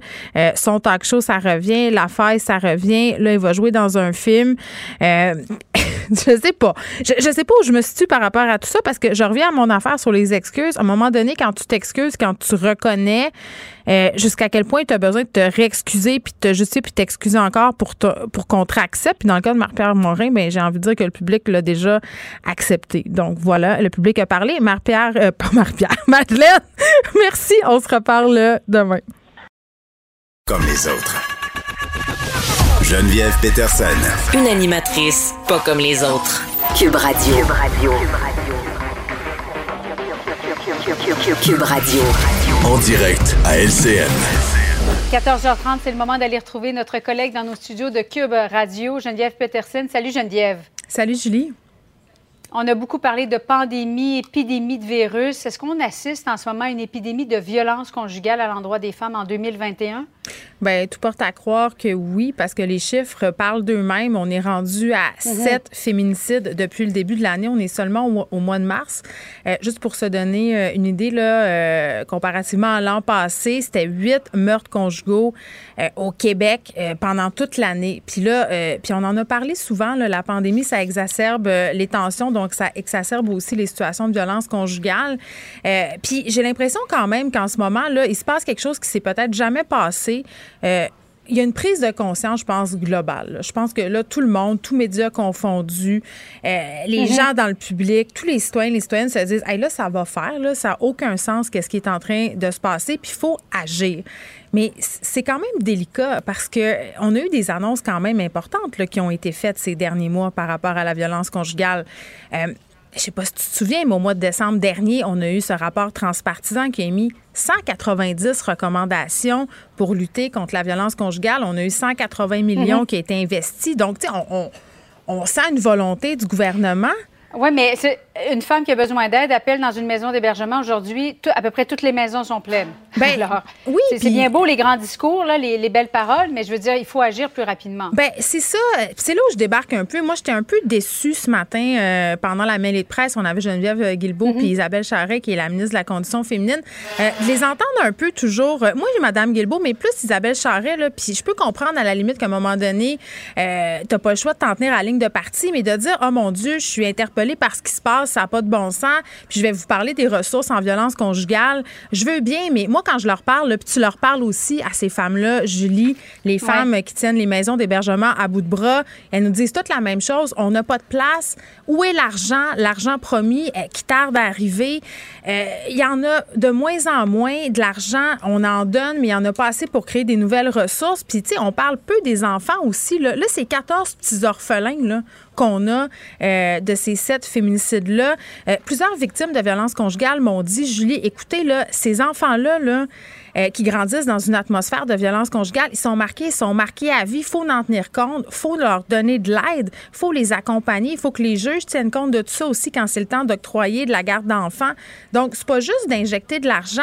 C'est à un moment donné, ça prend des gestes symboliques forts de la part du mhm. gouvernement. Là. Oui, et comment est-ce qu'on peut aider les hommes aussi? Parce ben, que, je veux dire, c'est bien beau euh, mettre de l'argent dans les maisons d'hébergement, mais c'est un peu un diachylon. Mais la base de ça, ce sont des hommes, majoritairement des hommes. Parce que c'est sûr qu'il y a des hommes mm. qui sont victimes de violences conjugales, mais ça touche majoritairement les femmes. Les hommes qui sont violents, c'est peut-être parce qu'ils ont eu une enfance aussi où ils ont vu leur père, le conjoint de leur mère, les frapper, frapper leur mère. Oui, mais c'est pas une excuse, là. À un moment donné, oui, oui, à un moment donné, gère-toi, puis, tu sais, sors-toi de ce cercle-là. Mais c'est ça, ils ont besoin d'aide. Il faut eh leur ben, offrir de l'aide à ces gens-là. C'est ce qu'il disait euh, Isabelle Charret tantôt, un peu Geneviève Guilbeault, puis je parlais avec mm-hmm. l'ancienne juge Nicole Gibault. Euh, tu sais, dans les sept féminicides qu'on a eu là, on a eu des, des, hommes qui avaient des antécédents de violence conjugale. Euh, qu'est-ce qu'on fait? Pourquoi ces gars-là sont en liberté? même si on a un 810, c'est-à-dire un arrêt d'agir, tu peux pas approcher ta présumée victime. Bien déjà des gars qui brisent leurs conditions. Le bracelet électronique, c'est pas une panacée. À un moment donné, il va falloir qu'il y ait des procureurs de la couronne puis des juges qui mettent leur culotte, mais ils sont mm. souvent pognés dans jurisprudence. Donc, il faut que le ministère de la Justice leur donne un peu de latitude. Euh, parce que tu dis, il faut aider ces hommes-là. Donc, peut-être que pour les aider, là, ceux qui sont à risque de commettre ce type de geste-là, euh, peut-être qu'on leur fait faire de la détention préventive, puis que pendant cette détention préventive-là, ben c'est pas juste on les met en prison puis on jette la clé, on leur offre des thérapies, on leur offre de l'aide. Puis quand on dit aider les hommes, ça veut pas dire ne pas aider les femmes, là, parce que c'est toujours un peu délicat. Là. On parle de meurtre de femmes, puis on dit, OK, il faut aider aussi les agresseurs. Mais en, un sens, si on veut s'attaquer à ce problème-là de façon globale, c'est sûr qu'à un moment donné, il va falloir qu'on agisse en prévention et qu'on donne euh, des ressources. Mais moi, j'ai envie de me poser la question pour vrai. Là, Isabelle Charret, qui est la ministre de la condition féminine des sports, de l'éducation, euh, est-ce que c'est trop pour une seule personne? On devrait y offrir de l'aide. Puis ça faisait d'ailleurs partie des recommandations d'avoir une personne dédiée à la condition féminine. Est-ce que tu penses, par exemple, parce qu'il euh, y a un ministre là, qui vient d'être nommé pour contrer le racisme, est-ce que ça prendrait pas aussi un ministère pour contrer la violence conjugale? Est-ce qu'on est rendu là? Hey, Julie, euh, la question, c'est pas est-ce qu'on est rendu là. La question, c'est pourquoi la condition féminine il est toujours pitché un peu, tu sais, comme dans des ministères pas trop. Hein, on va, elle, elle va gérer les sports, là, puis elle va gérer la condition féminine, puis elle va gérer les autres affaires qui sont un peu moins importantes. Là, on le voit que c'est important. Là, on a besoin, oui, d'avoir un ou une ministre, puis idéalement une ministre à la condition féminine pour s'attaquer, pas juste aux questions de violence conjugale. On a eu toute cette vague de dénonciations-là. Je pense qu'on a assez d'événements, là, socialement, pour justifier ce poste-là. Moi, j'attends, j'attends cette annonce-là. Posez un geste symbolique. Montrez-nous que c'est important.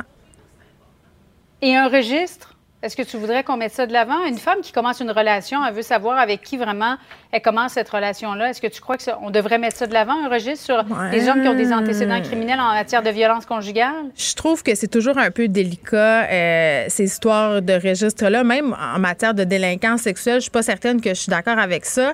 Une affaire, par mhm. exemple, que je trouve un peu aberrante, c'est qu'en ce moment, quand tu t'en vas en cours euh, dans un cas de violence conjugale, ben on tient pas nécessairement compte avant la fin là, des antécédents judiciaires en matière de violence conjugale de monsieur, que ce soit envers toi ou envers d'autres personnes.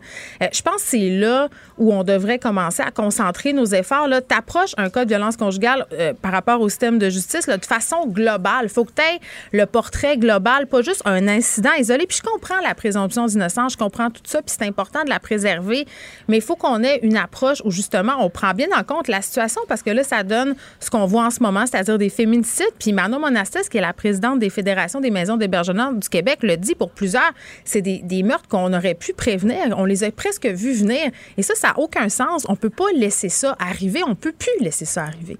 Et on a une pensée pour les enfants aussi, bien, sûr. Merci beaucoup, Geneviève. Bon après-midi à toi. Merci.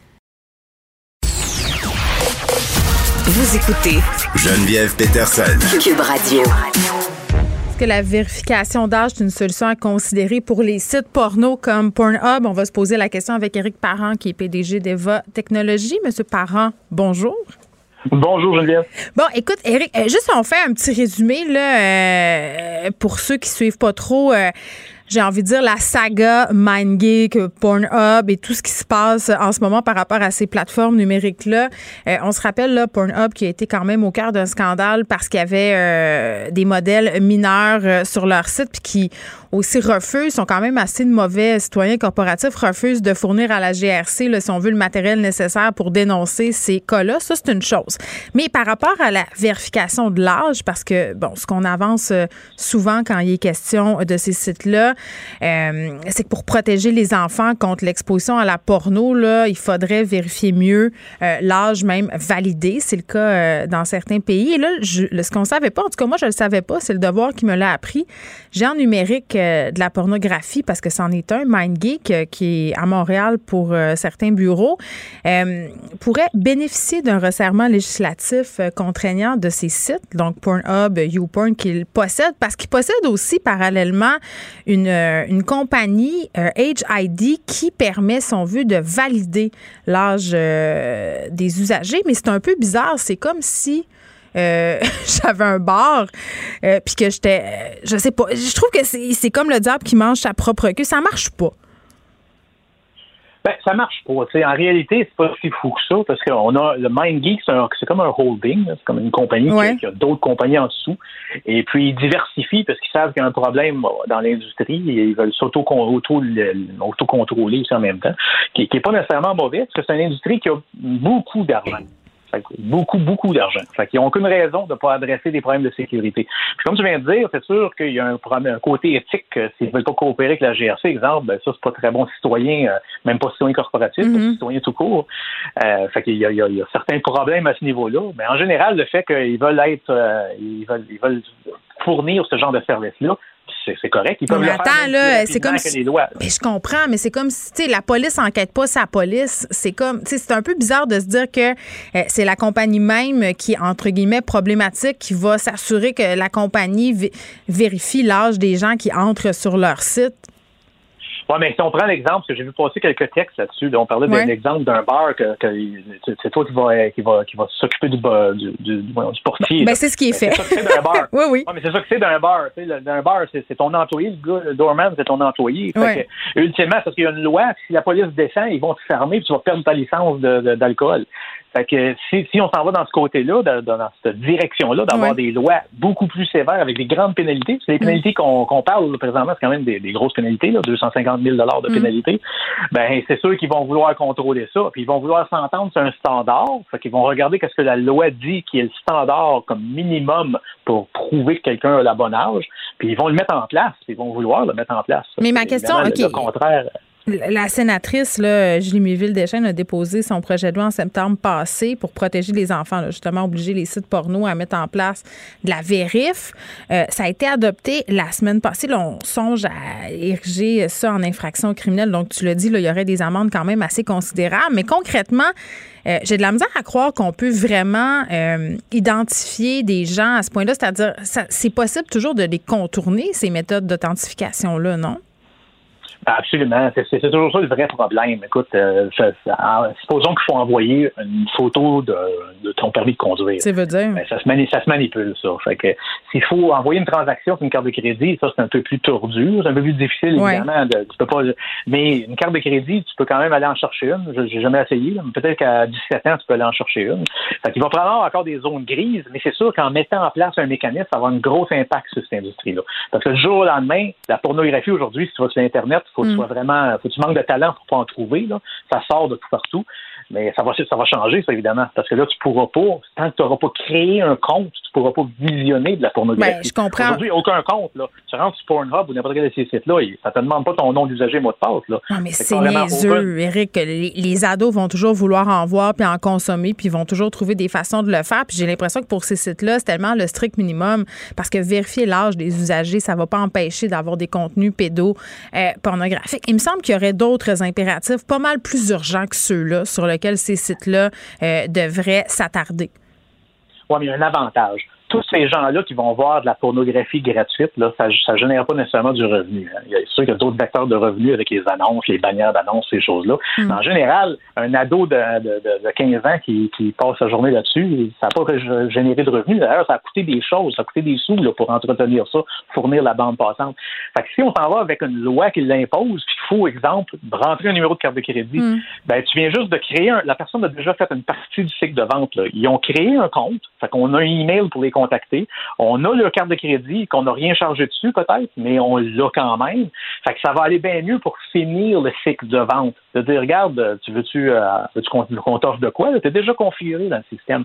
Fait qu'il y a peut-être des avantages pour une compagnie comme MindGeek puis toutes, toutes ces compagnies-là d'aller dans cette direction-là. Parce que là, au moins, ils vont pouvoir potentiellement plus facilement. Puis avoir de l'info, puis avoir toutes sortes d'affaires. Ben mais en même temps, ben il faut qu'ils s'assurent aussi parallèlement à ça que les acteurs dans les films, dans les extraits qu'ils nous proposent, euh, ben, c'est autorisé parce qu'il y a beaucoup de vidéos piratées là-dessus. Il y a beaucoup de gens aussi qui sont pas consentants, qui se retrouvent là, euh, même si Pornhub a fait un grand ménage, il en reste encore visiblement.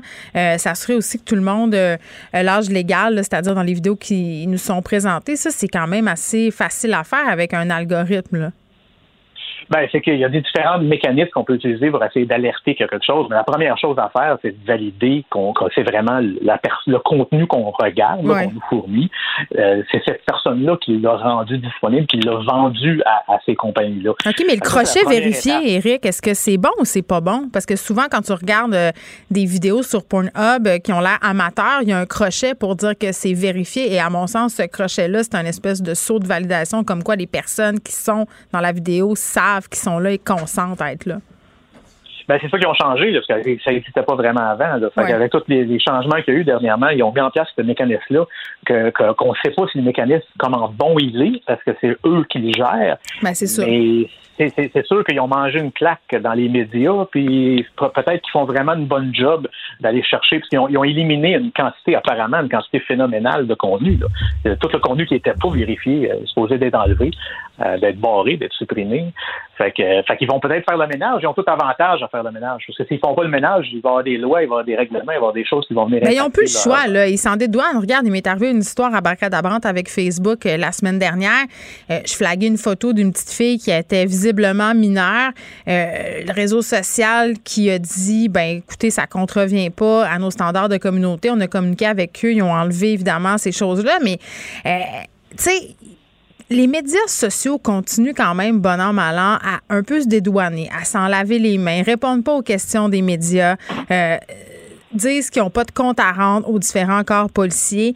Je veux bien croire qu'ils mettent en place des processus, Éric, mais c'est toujours des processus qui les avantagent, eux, et qui et, et- et ça fait pas d'eux de bons citoyens corporatifs. Je suis désolée, mais si tu es une compagnie euh, qui a la puissance de MindGeek ou de Facebook ou d'Instagram ou de Twitter et que tu te rends compte qu'il y a de la porno juvénile sur tes plateformes, tu dois faire tout en ton pouvoir pour que ça arrête et tu dois faire tout en ton pouvoir pour que les informations se rendent aux autorités du pays dans lequel tu exerces tes fonctions. Et par ailleurs, tu n'as pas le choix de te conformer aux lois du pays dans lequel tu exerces des activités commerciales.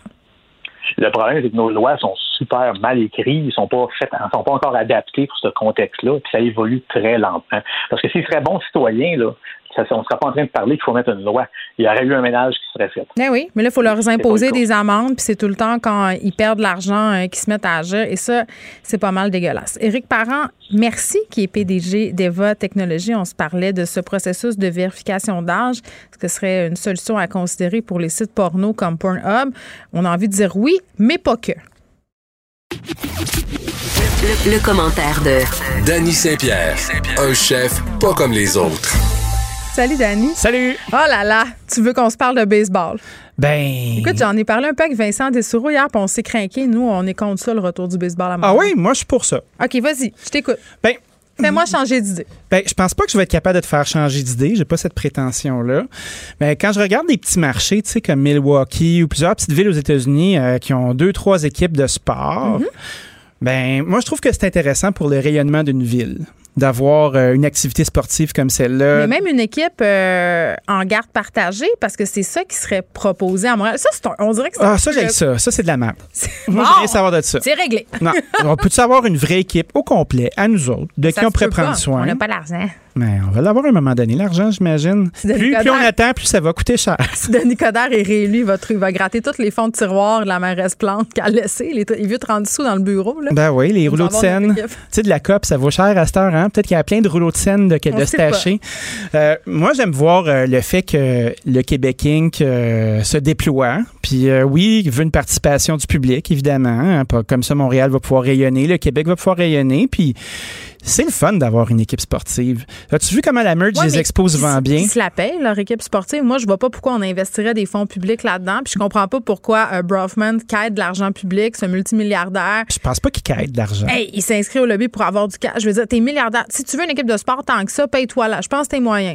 Ben, moi, je pense qu'il propose une co-entreprise avec l'État pour Mais que l'État puisse bénéficier du rayonnement. Ben, Ben, c'est comme la monarchie. La rayonnement de l'État. Ben oui. Être capable. Comment tu penses que ça coûte de faire parler de Montréal ailleurs qu'à Montréal? Mais l'équipe de baseball qu'on va avoir en garde partagée va nullement faire parler de Montréal nulle part et ne va pas attirer de tourisme à Montréal, de touristes Ben, étrangers. moi, la garde partagée, j'aime pas ça. Moi, je pense plus à avoir une vraie équipe tout le temps. Tu vas-tu mettre de l'argent dans le pot? Je vais on va prendre mon pote de sacrage, puis le tien, puis on va avoir un micro Hey, nano, on, on a perdu le compte de ce pot-là. pas Fred. Ma- ma- non, mais ma mère, ma mère tient vraiment bien les comptes. J'y fais euh, davantage confiance qu'à Fred pour tenir des comptes sur mon sacrage. Ben écoute, moi, je pense que 47 47. dollars. Cling. Hey, On n'ira pas chez loin, t'as même pas d'argent pour t'acheter une balle. Ah, ben pas capable de se payer une petite bière. Fait que moi, j'aimerais ça qu'il y ait une équipe, surtout pour la bouffe dans les gradins. Ah là, je suis avec toi. J'aime assez Ah. cette idée-là. Ça donne envie de manger. Hey, j'ai une anecdote. Moi, je connais le dernier gars. Faut, faut pas que tu parles par-dessus la musique, Danny. C'est un truc que je te donne. Je me dis que ça va finir à un moment donné. Oui, c'est long, Sébastien. Baisse ça. Ouais, Danny veut me raconter son anecdote. Arrête de te mettre entre moi et lui. Tu sais, les quatre premières barres, tu payes pas, puis après ça, faut que tu payes. ça a l'air en musique. J'espère que. On l'a Acquis- acheté. Acquis de droit? On l'a fait jouer. Moi, je trouve ça intéressant de voir euh, comment des stades comme le Dodger Stadium Ouais. euh, se, se dotent d'offres alimentaires qui est intéressantes. Moi, je suis un gros, gros fan de Netflix avec euh, les chefs Stable, puis les Mind of a Chef, puis Ouais. tout ça. Puis un chef aux États-Unis, à Los Angeles, qui s'appelle Ludo Lefebvre. Ludo Lefebvre, c'est un bourguignon, un Français, tout ce qu'il y a de plus français qui s'en va aux États-Unis. And he's cooking the fried chicken, and he's very American. Il est insupportable à écouter. Ah, mais j'aime ça, moi, j'adore. Il est bright, il fait des trucs, puis c'est un, il s'est ouvert un truc de poulet frit qui s'appelle euh, Ludo Bird. Puis là, il fait juste des sandwichs au poulet frit avec des, des gens euh, qui sont en place, là, sont comme une dizaine, toutes bien placés. Puis là, ils pannent du poulet, puis ils font frire ça ensemble. Ça a l'air vraiment le fun. Moi, j'aime le baseball. Je trouve que c'est un Moi aussi. sport qui est très, très poétique. Euh, Il est long. Oui, mais c'est agréable à regarder. Et mon ex était vraiment un grand amateur de baseball devant l'éternel. Mhm. Il a joué beaucoup quand il était plus jeune. Et à un moment donné, on est allé aux Yankees euh, à New York, évidemment. Euh, grande mec du baseball euh, dans le nouveau stade, puis tout. C'était la grosse affaire, puis il était bien content. Euh, mais moi, j'y allais, oui, pour voir du baseball, mais pour le tribouffe. Danny, écoute, je pense que je te l'ai déjà raconté, là, mais j'ai commandé tout ce qu'il y avait de disponible sur le menu. C'est ce qu'il faut faire. J'avais le gros crête de poulet frit. Oui. J'avais le gros Chris de hot dog vapeur. J'avais les onion rings. Oui, oui, oui. Euh, J'avais les pogos. Écoute, on n'a pas mangé après pendant deux jours, mais c'était extraordinaire. Et euh, il y a un côté, euh, quand tu vas au baseball aux États-Unis, le côté, puis quand tu vas dans n'importe quel sport professionnel aux États-Unis, mais surtout le baseball et le football, euh, le côté patriotique, Mhm. quand, il- quand on chante l'hymne national au début, écoute, j'avais des frissons. je oui, me Ben mais c'est- sentais, là. Ils sont ensemble. J'étais comme, Make America Great Again. Je comprends. Oui. Je comprends. Ta capine rouge, puis tout. Ouais, j'étais- J'avais la main sur le cœur, puis la- la- l'autre dans les ailes de poulet. la main bien grasse sur ton chest, en train de t'essuyer. C'est drôle parce que j'avais, euh, on prépare la- l'addition, tu sais, ma petite émission du week-end, puis j'avais Jean Pédard de la cage. Au sport. La cage, oui, brasserie sportive. La cage brasserie sportive. D'accord. Puis on discutait justement de cette éventualité-là, s'il y avait un stade, qu'est-ce qu'on ferait comme bouffe? Qu'est-ce qu'il donnerait, lui, là? Parce que quand les Canadiens euh, comptent un but, les ailes de poulet, ça, c'est encore d'actualité? Oui, c'est encore d'actualité, certain, mais c'est sûr qu'il faut que tu commandes. euh, pour un mois, là. faut que tu commandes pour 15$ piastres à peu près. OK. Au moins, pour avoir tes ailes euh, livrées par la malle. Mais là, pour le baseball, moi, j'ai des idées. Est-ce que ça pourrait être, tu sais, les petites saucisses à dog enroulées dans la pâte, là? Ah oui, les piggies in a blanket Hey, ça, là, ces champions sont un moyen. dans un cornet. Oh my God, oui. Hein, tenu d'une main. Avez-vous parlé de ça? Je veux que vous ayez parlé de Ben, ça. on n'a pas parlé de ça, mais je pense que c'est dans la boîte à suggestions. je le mets tout de suite dans la boîte à suggestions. Ce qu'il faut retenir quand tu as un public captif comme ça, puis là, on se fait traiter un peu comme de la crotte là, avec des bières à 17 pièces puis euh, Ça, ça me fâche. puis euh, tu sais des hot dogs semi-bons, puis du monde qui pitch des paquets de peanuts. Je trouve qu'on est un petit peu du bétail. C'est un peu une insulte à notre intelligence culinaire. Quand tu es assis tranquillement dans un stade de baseball, puis t'en as pour quatre heures devant toi, t'as le temps de te lever, aller faire des petits pipis, puis prendre des breuvages exotiques, puis manger toutes sortes d'affaires. Oui. Ça devient une aventure. Un buffet. Ah, ben, Vous parlez d'un buffet des continents? non, on n'a pas parlé de continence ni de buffet. Ceci dit, Moi, j'ai une grande vision. Je veux pas que le baseball soit à Montréal, mais si jamais il est là, Mhm. je pourrais co- être consulté pour euh, l'offre alimentaire. ben sans moi, je- problème. je t'embarque dans notre équipe, dans notre lobby, euh, notre lobby délicieux. Je pense qu'il y a plein d'affaires tripantes qui peuvent se passer. Quand on regarde, euh, admettons, euh, au domicile des Astros de Houston, Mhm. on sert du frito pie. Est-ce que tu sais c'est quoi le frito pie? Attends, je pense que tu m'en as déjà promis, mais tu n'as pas rempli ta promesse. C'est une affaire dans T'es un. rancunière. Moi, je suis très rancunière. J'adore ça. T'as un ami qui en prépare. oui! OK, réexplique c'est quoi parce que on va utiliser cette expression que j'adore. Les papilles vont nous pisser dans l'œil. Ah, c'est sûr. C'est un sac de fritos. Vous savez, les fritos, là, on les connaît mais il y a le sac bleu aussi où c'est des chips longues de maïs. C'est comme, euh, c'est comme le goût d'un nacho frit, là, tu sais. On euh, jamais vu dans le sac bleu. Dans le sac bleu, ils sont juste salés. Il n'y a pas l'espèce Ah, de poudre orange autour. Puis après ça, tu mets un chili sur le dessus. Oh. Puis au Texas, ben, t'as pas des chili avec des bins, sinon c'est un plat de bins, tu sais. Fait que c'est vraiment comme de la sauce à spaghetti épicée. Puis tu mets de- un petit peu de moutarde de Hmm. Comme baseball. un Joe, mais au fritos. Ouais. Fait que Ah, mon là, t'as ton sac fendu sur le bord avec ta fourchette de planté dedans. Puis plein de garnitures. Il y a du fromage, il y a des jalapenos. À se donner. Ah, ça se donne, tu te pètes la tête à terre. Mais tu vois, ça, c'est une culture traditionnelle de baseball qui se vit au rythme du temps. T'es assis, puis là, tu regardes les gens lancer, attraper des balles, crier, chanter. Moi, on dit que c'est beau. Moi, c'est pour ça que j'aimerais savoir ça. Le temps de- content. pour manger des fritos dans des sacs ouverts sur le côté. Oui, avoir une capine. Je sais pas, le dernier Mettre ma calotte. un matin, euh, j'étais pas contente parce que j'avais une paire de jeans que j'étais plus capable de boutonner en haut. Que, T'as t'as pas des mêmes jeans avec des élastiques? ah, je suis pas sûre que le sac de fritos, en ce moment, je serais super willing de le manger. Je vais te dire, là. Ah ben là, écoute, faut que tu choisisses tes combats. Tu sais, moi, euh, je cuisine avec du beurre euh, le soir, fait que je mets moins de beurre sur mes toasts le matin. admettons. J'en mets pas, moi, du beurre sur mes toasts. C'est quoi cette aberration-là? Comment ça, tu, tu viens de Saguenay puis tu Un, mets pas je de mange beurre? pas de toast, là. Tu manges pas de toast? Là, les gens, OK, bon. OK, c'est quoi qui se passe avec toi? J'aime pas ça, les toasts, ça m'écarte. Pourquoi? Mais, euh, je c'est pas sais- sale? Non, mais je. Ça, ça te rampe le palais? Non, j'aime pas ça. Mais euh, les gens qui mettent du beurre en dessous du beurre de pinot, on en parle-tu? Moi, je les aime. T'es aimes, Ben, ce c'est monde-là? délicieux. Ma mère fait ça, puis quand elle fait ça au déjeuner ça chez qu'on elle, je s'entend bien. détourne le regard. OK, mais moi, j'adore ça d'avoir euh, du beurre, là. C'est comme une espèce de couche de protection entre la chaleur de ta toast puis le beurre de pinot qui devient délinquant. Puis c'est un espèce de trois temps, ça. C'est un triptyque. Là, quand tu croques là-dedans, là, là, t'as les trois dimensions du gras qui s'installent. T'as ta, taupe- ta toast un peu râpeuse. Là, tu commences pas à prendre du maudit pain de hippie qui râpe le palais. Là. Ça prend du Wonder Bread, ça en prend du carré. Puis faut pas qu'il soit trop toasté. Moi, j'ai. Il un espace-temps. J'ai une toast que j'aime, c'est. euh, puis là, je vais faire une petite pub pour Première Moisson, Hein? euh, mais c'est gratuit. C'est le, le petit pain euh, au raisin et noix de Première Moisson. Mhm. Avec du beurre puis du fromage cheddar par-dessus. Bon. Ça, je pourrais faire euh, deux kilomètres à genoux pour, euh, pour manger ces toasts-là, mais mes jeans veulent pas que j'y mange. Là, ils sont dans le coin de ma chambre. les jeans, là? Ils sont ai- quelle couleur? Ils sont en sont couleur jeans, Danny. C'est Ah des oui? jeans. Bleu, jeans bleu. Ouais, puis ils n'ont pas de stretch dedans. là. C'est des vrais jeans ingrats là, que tu sais, tu prends le verre d'eau puis tu as de la misère à boutonner. Là, ils sont dans le coin. Combien de temps tu les as pas mis pour le fun? Ah, ça fait six mois là, depuis que je mange des chips. OK. C'est pas une grosse affaire, mais assez pour que genre, je sois vraiment challengée puis je t'en parle en ce moment. Puis là, ils sont dans le coin de ma chambre. J'en ai même parlé à Benoît. C'est dire que c'est un gros événement dans ma vie aujourd'hui. Benoît, lui, qui se posera jamais ces questions-là C'est- Hey, de sa vie. Ah non, Benoît, il se pose plein de questions. euh, Ah ouais? je peux pas révéler sa vie intime, mais Benoît, euh, il se pose des questions sur son poids. Mais tout ça pour C'est dire. quelqu'un qui se regarde de côté puis qui, qui se juge? Je pense que oui. Moi aussi, par ailleurs. Puis j'ai plein de grossophobie internalisée. Là. Je suis parfaitement consciente qu'en disant, en disant ça, j'ai l'air d'une fille mince privilégiée qui se plaint qu'elle a pris du poids. C'est ce que je suis. Mais les jeans sont dans le coin, puis je sais pas encore. J'hésite entre les jeter, les Non, non, non. brûler ou les garder sur un support comme un objectif? T'es gardes comme un token de honte.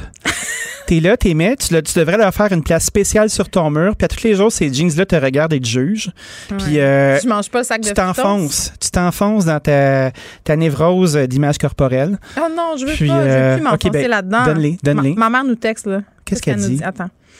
Allô? Euh, Mettez de la sauce Esta pour rentrer dans vos Elle jeans, dit qu'elle est madame. bien contente. Je sais pas qu'elle est contente de quoi. Là. Ben, elle est peut-être contente Elle de est la recette de frites au Elle a l'air de venir nous parler. OK. Mais moi, euh, ça se peut que j'aille dans ton bout bientôt, hein? Au Saguenay. Les- je me suis vraiment lié d'amitié. T'as pas le droit.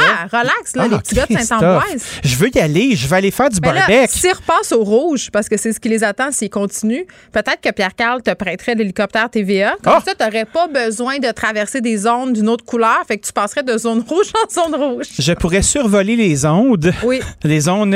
En direct. J'adorerais ça. Mais le maudit barbecue, j'arrête pas d'écouter des vidéos de barbecue. J'ai toujours là. pas mangé ma tourtine. Mais qu'est-ce que tu fais? C'est pas une toast?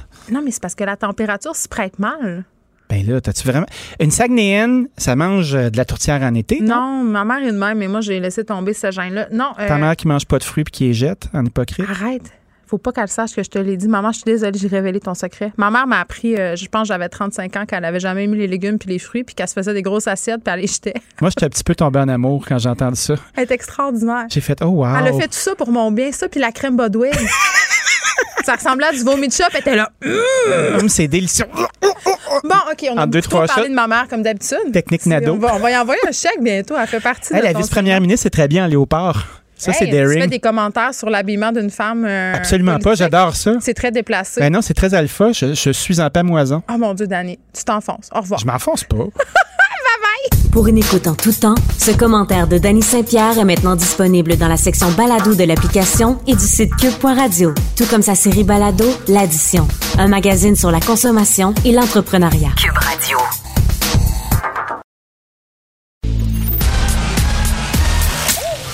Geneviève Peterson. Elle réécrit le scénario de l'actualité tous les jours. Vous écoutez Geneviève Peterson. Cube Radio. Léa Streliski est avec nous. Léa, salut. Salut Geneviève. Écoute, j'en peux plus. Euh, j'ai entendu dire que tu voulais me parler euh, des salopettes de neige et de l'arrivée du printemps. Tu sais que c'est un, un combat que j'ai mené ardemment toute la semaine. Je me suis battue contre les culottes en plastique et sur les médias sociaux euh, et à l'émission et dans la boîte courriel de la direction de l'école de mes enfants. Ah oui, toi, tu t'es rendu jusqu'à la, la direction de l'école. Ah, c'est parce qu'il m'a envoyé un message tellement condescendant là, euh, en disant qu'il fallait absolument fournir des pantalons de plastique et qu'on nous, euh, nous le dirait quand il nous autoriserait à envoyer nos enfants à l'école sans les dix pantalons.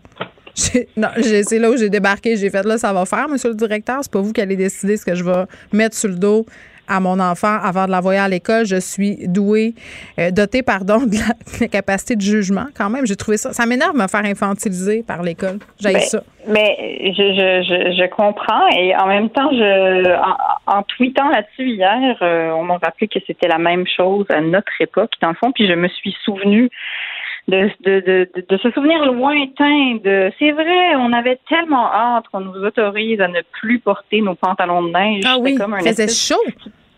Oui, c'était une sorte de boulet. C'est le boulet du Québec. Genre, chaque petit Québécois doit être élevé avec ce boulet au mois de mars qui continue de trimballer. Euh, et j'avoue que je comprends pas très bien euh, la guerre. Euh, je veux dire, je, je l'ai tweeté hier pour voir un peu c'était quoi les, qu'est-ce que vivaient les parents? Est-ce qu'on est tous dans cette espèce de, de, de semaine weird ou est-ce qu'on en entend beaucoup trop parler? Puis là, c'est devenu cette espèce de gros problème. De non, mais attends, le problème, c'en est un d'approvisionnement, parce que si t'es pas la mère ou le père qui a pensé au mois de juillet à s'en acheter des pantalons de printemps, il y en a plus. En ce moment, c'est les babouches. Euh, ça, c'est le mot sangnéen pour dire euh, sandales. Et euh, les maillots de bain dans tous les magasins. Donc, moi, j'étais, Léa, j'étais sur une liste d'attente du pantalon de plastique.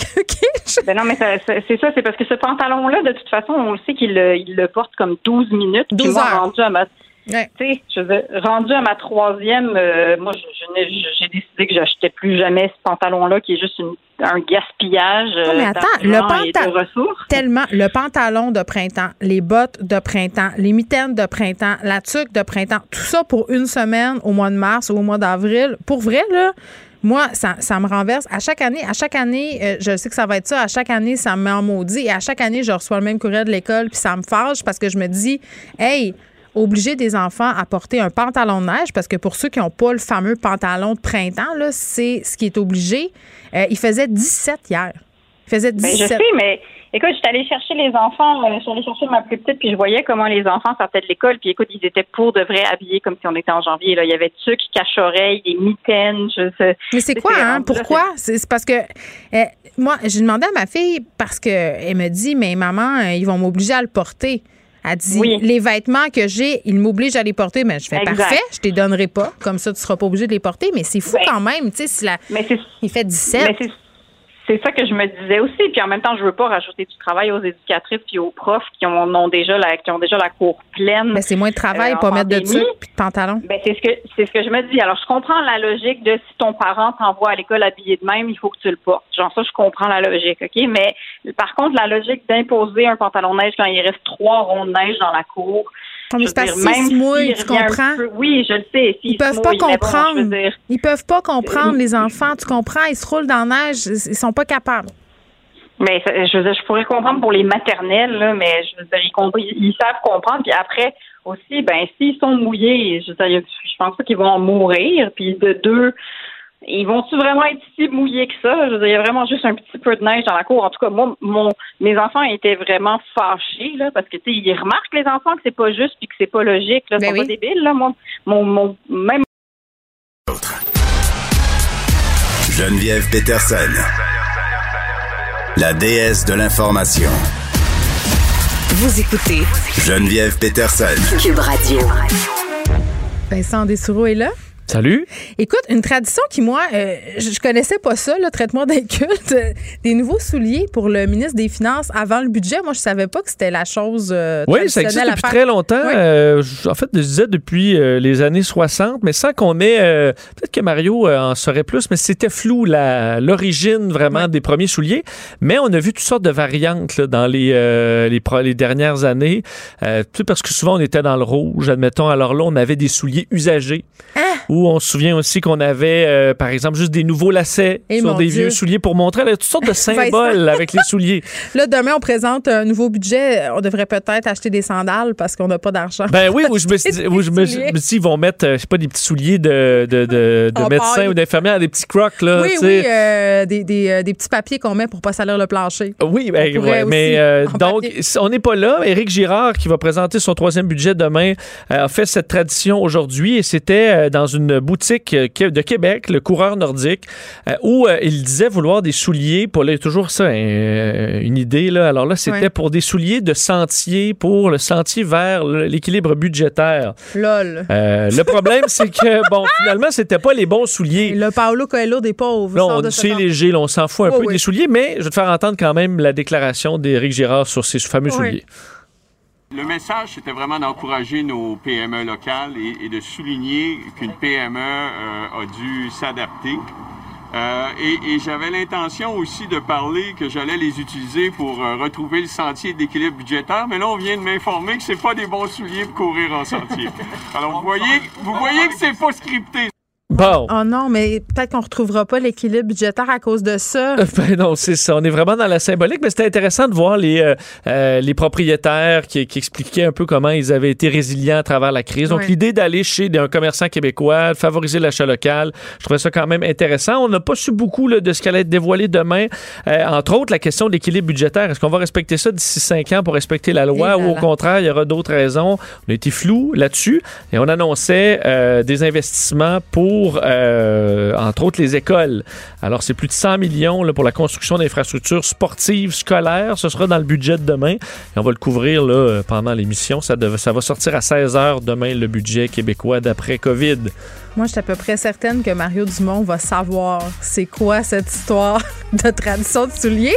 Moi, dès que je sors d'ici, je vais être à l'écoute. vas lui demander. Oui, Oui, je on veux va- savoir. Je veux savoir. euh, vous allez pouvoir euh, nous le dire. Euh, on t'écoute dans quelques instants, Vincent, avec Mario. Donc, merci à Frédéric Mockel à la recherche, à Sébastien Laperrière à la mise en onde. Merci aussi à Maude Boutet, à Luc Fortin et à toute l'équipe. Et à vous, les auditeurs, on va se retrouver demain, hein, jour de budget, à 13h.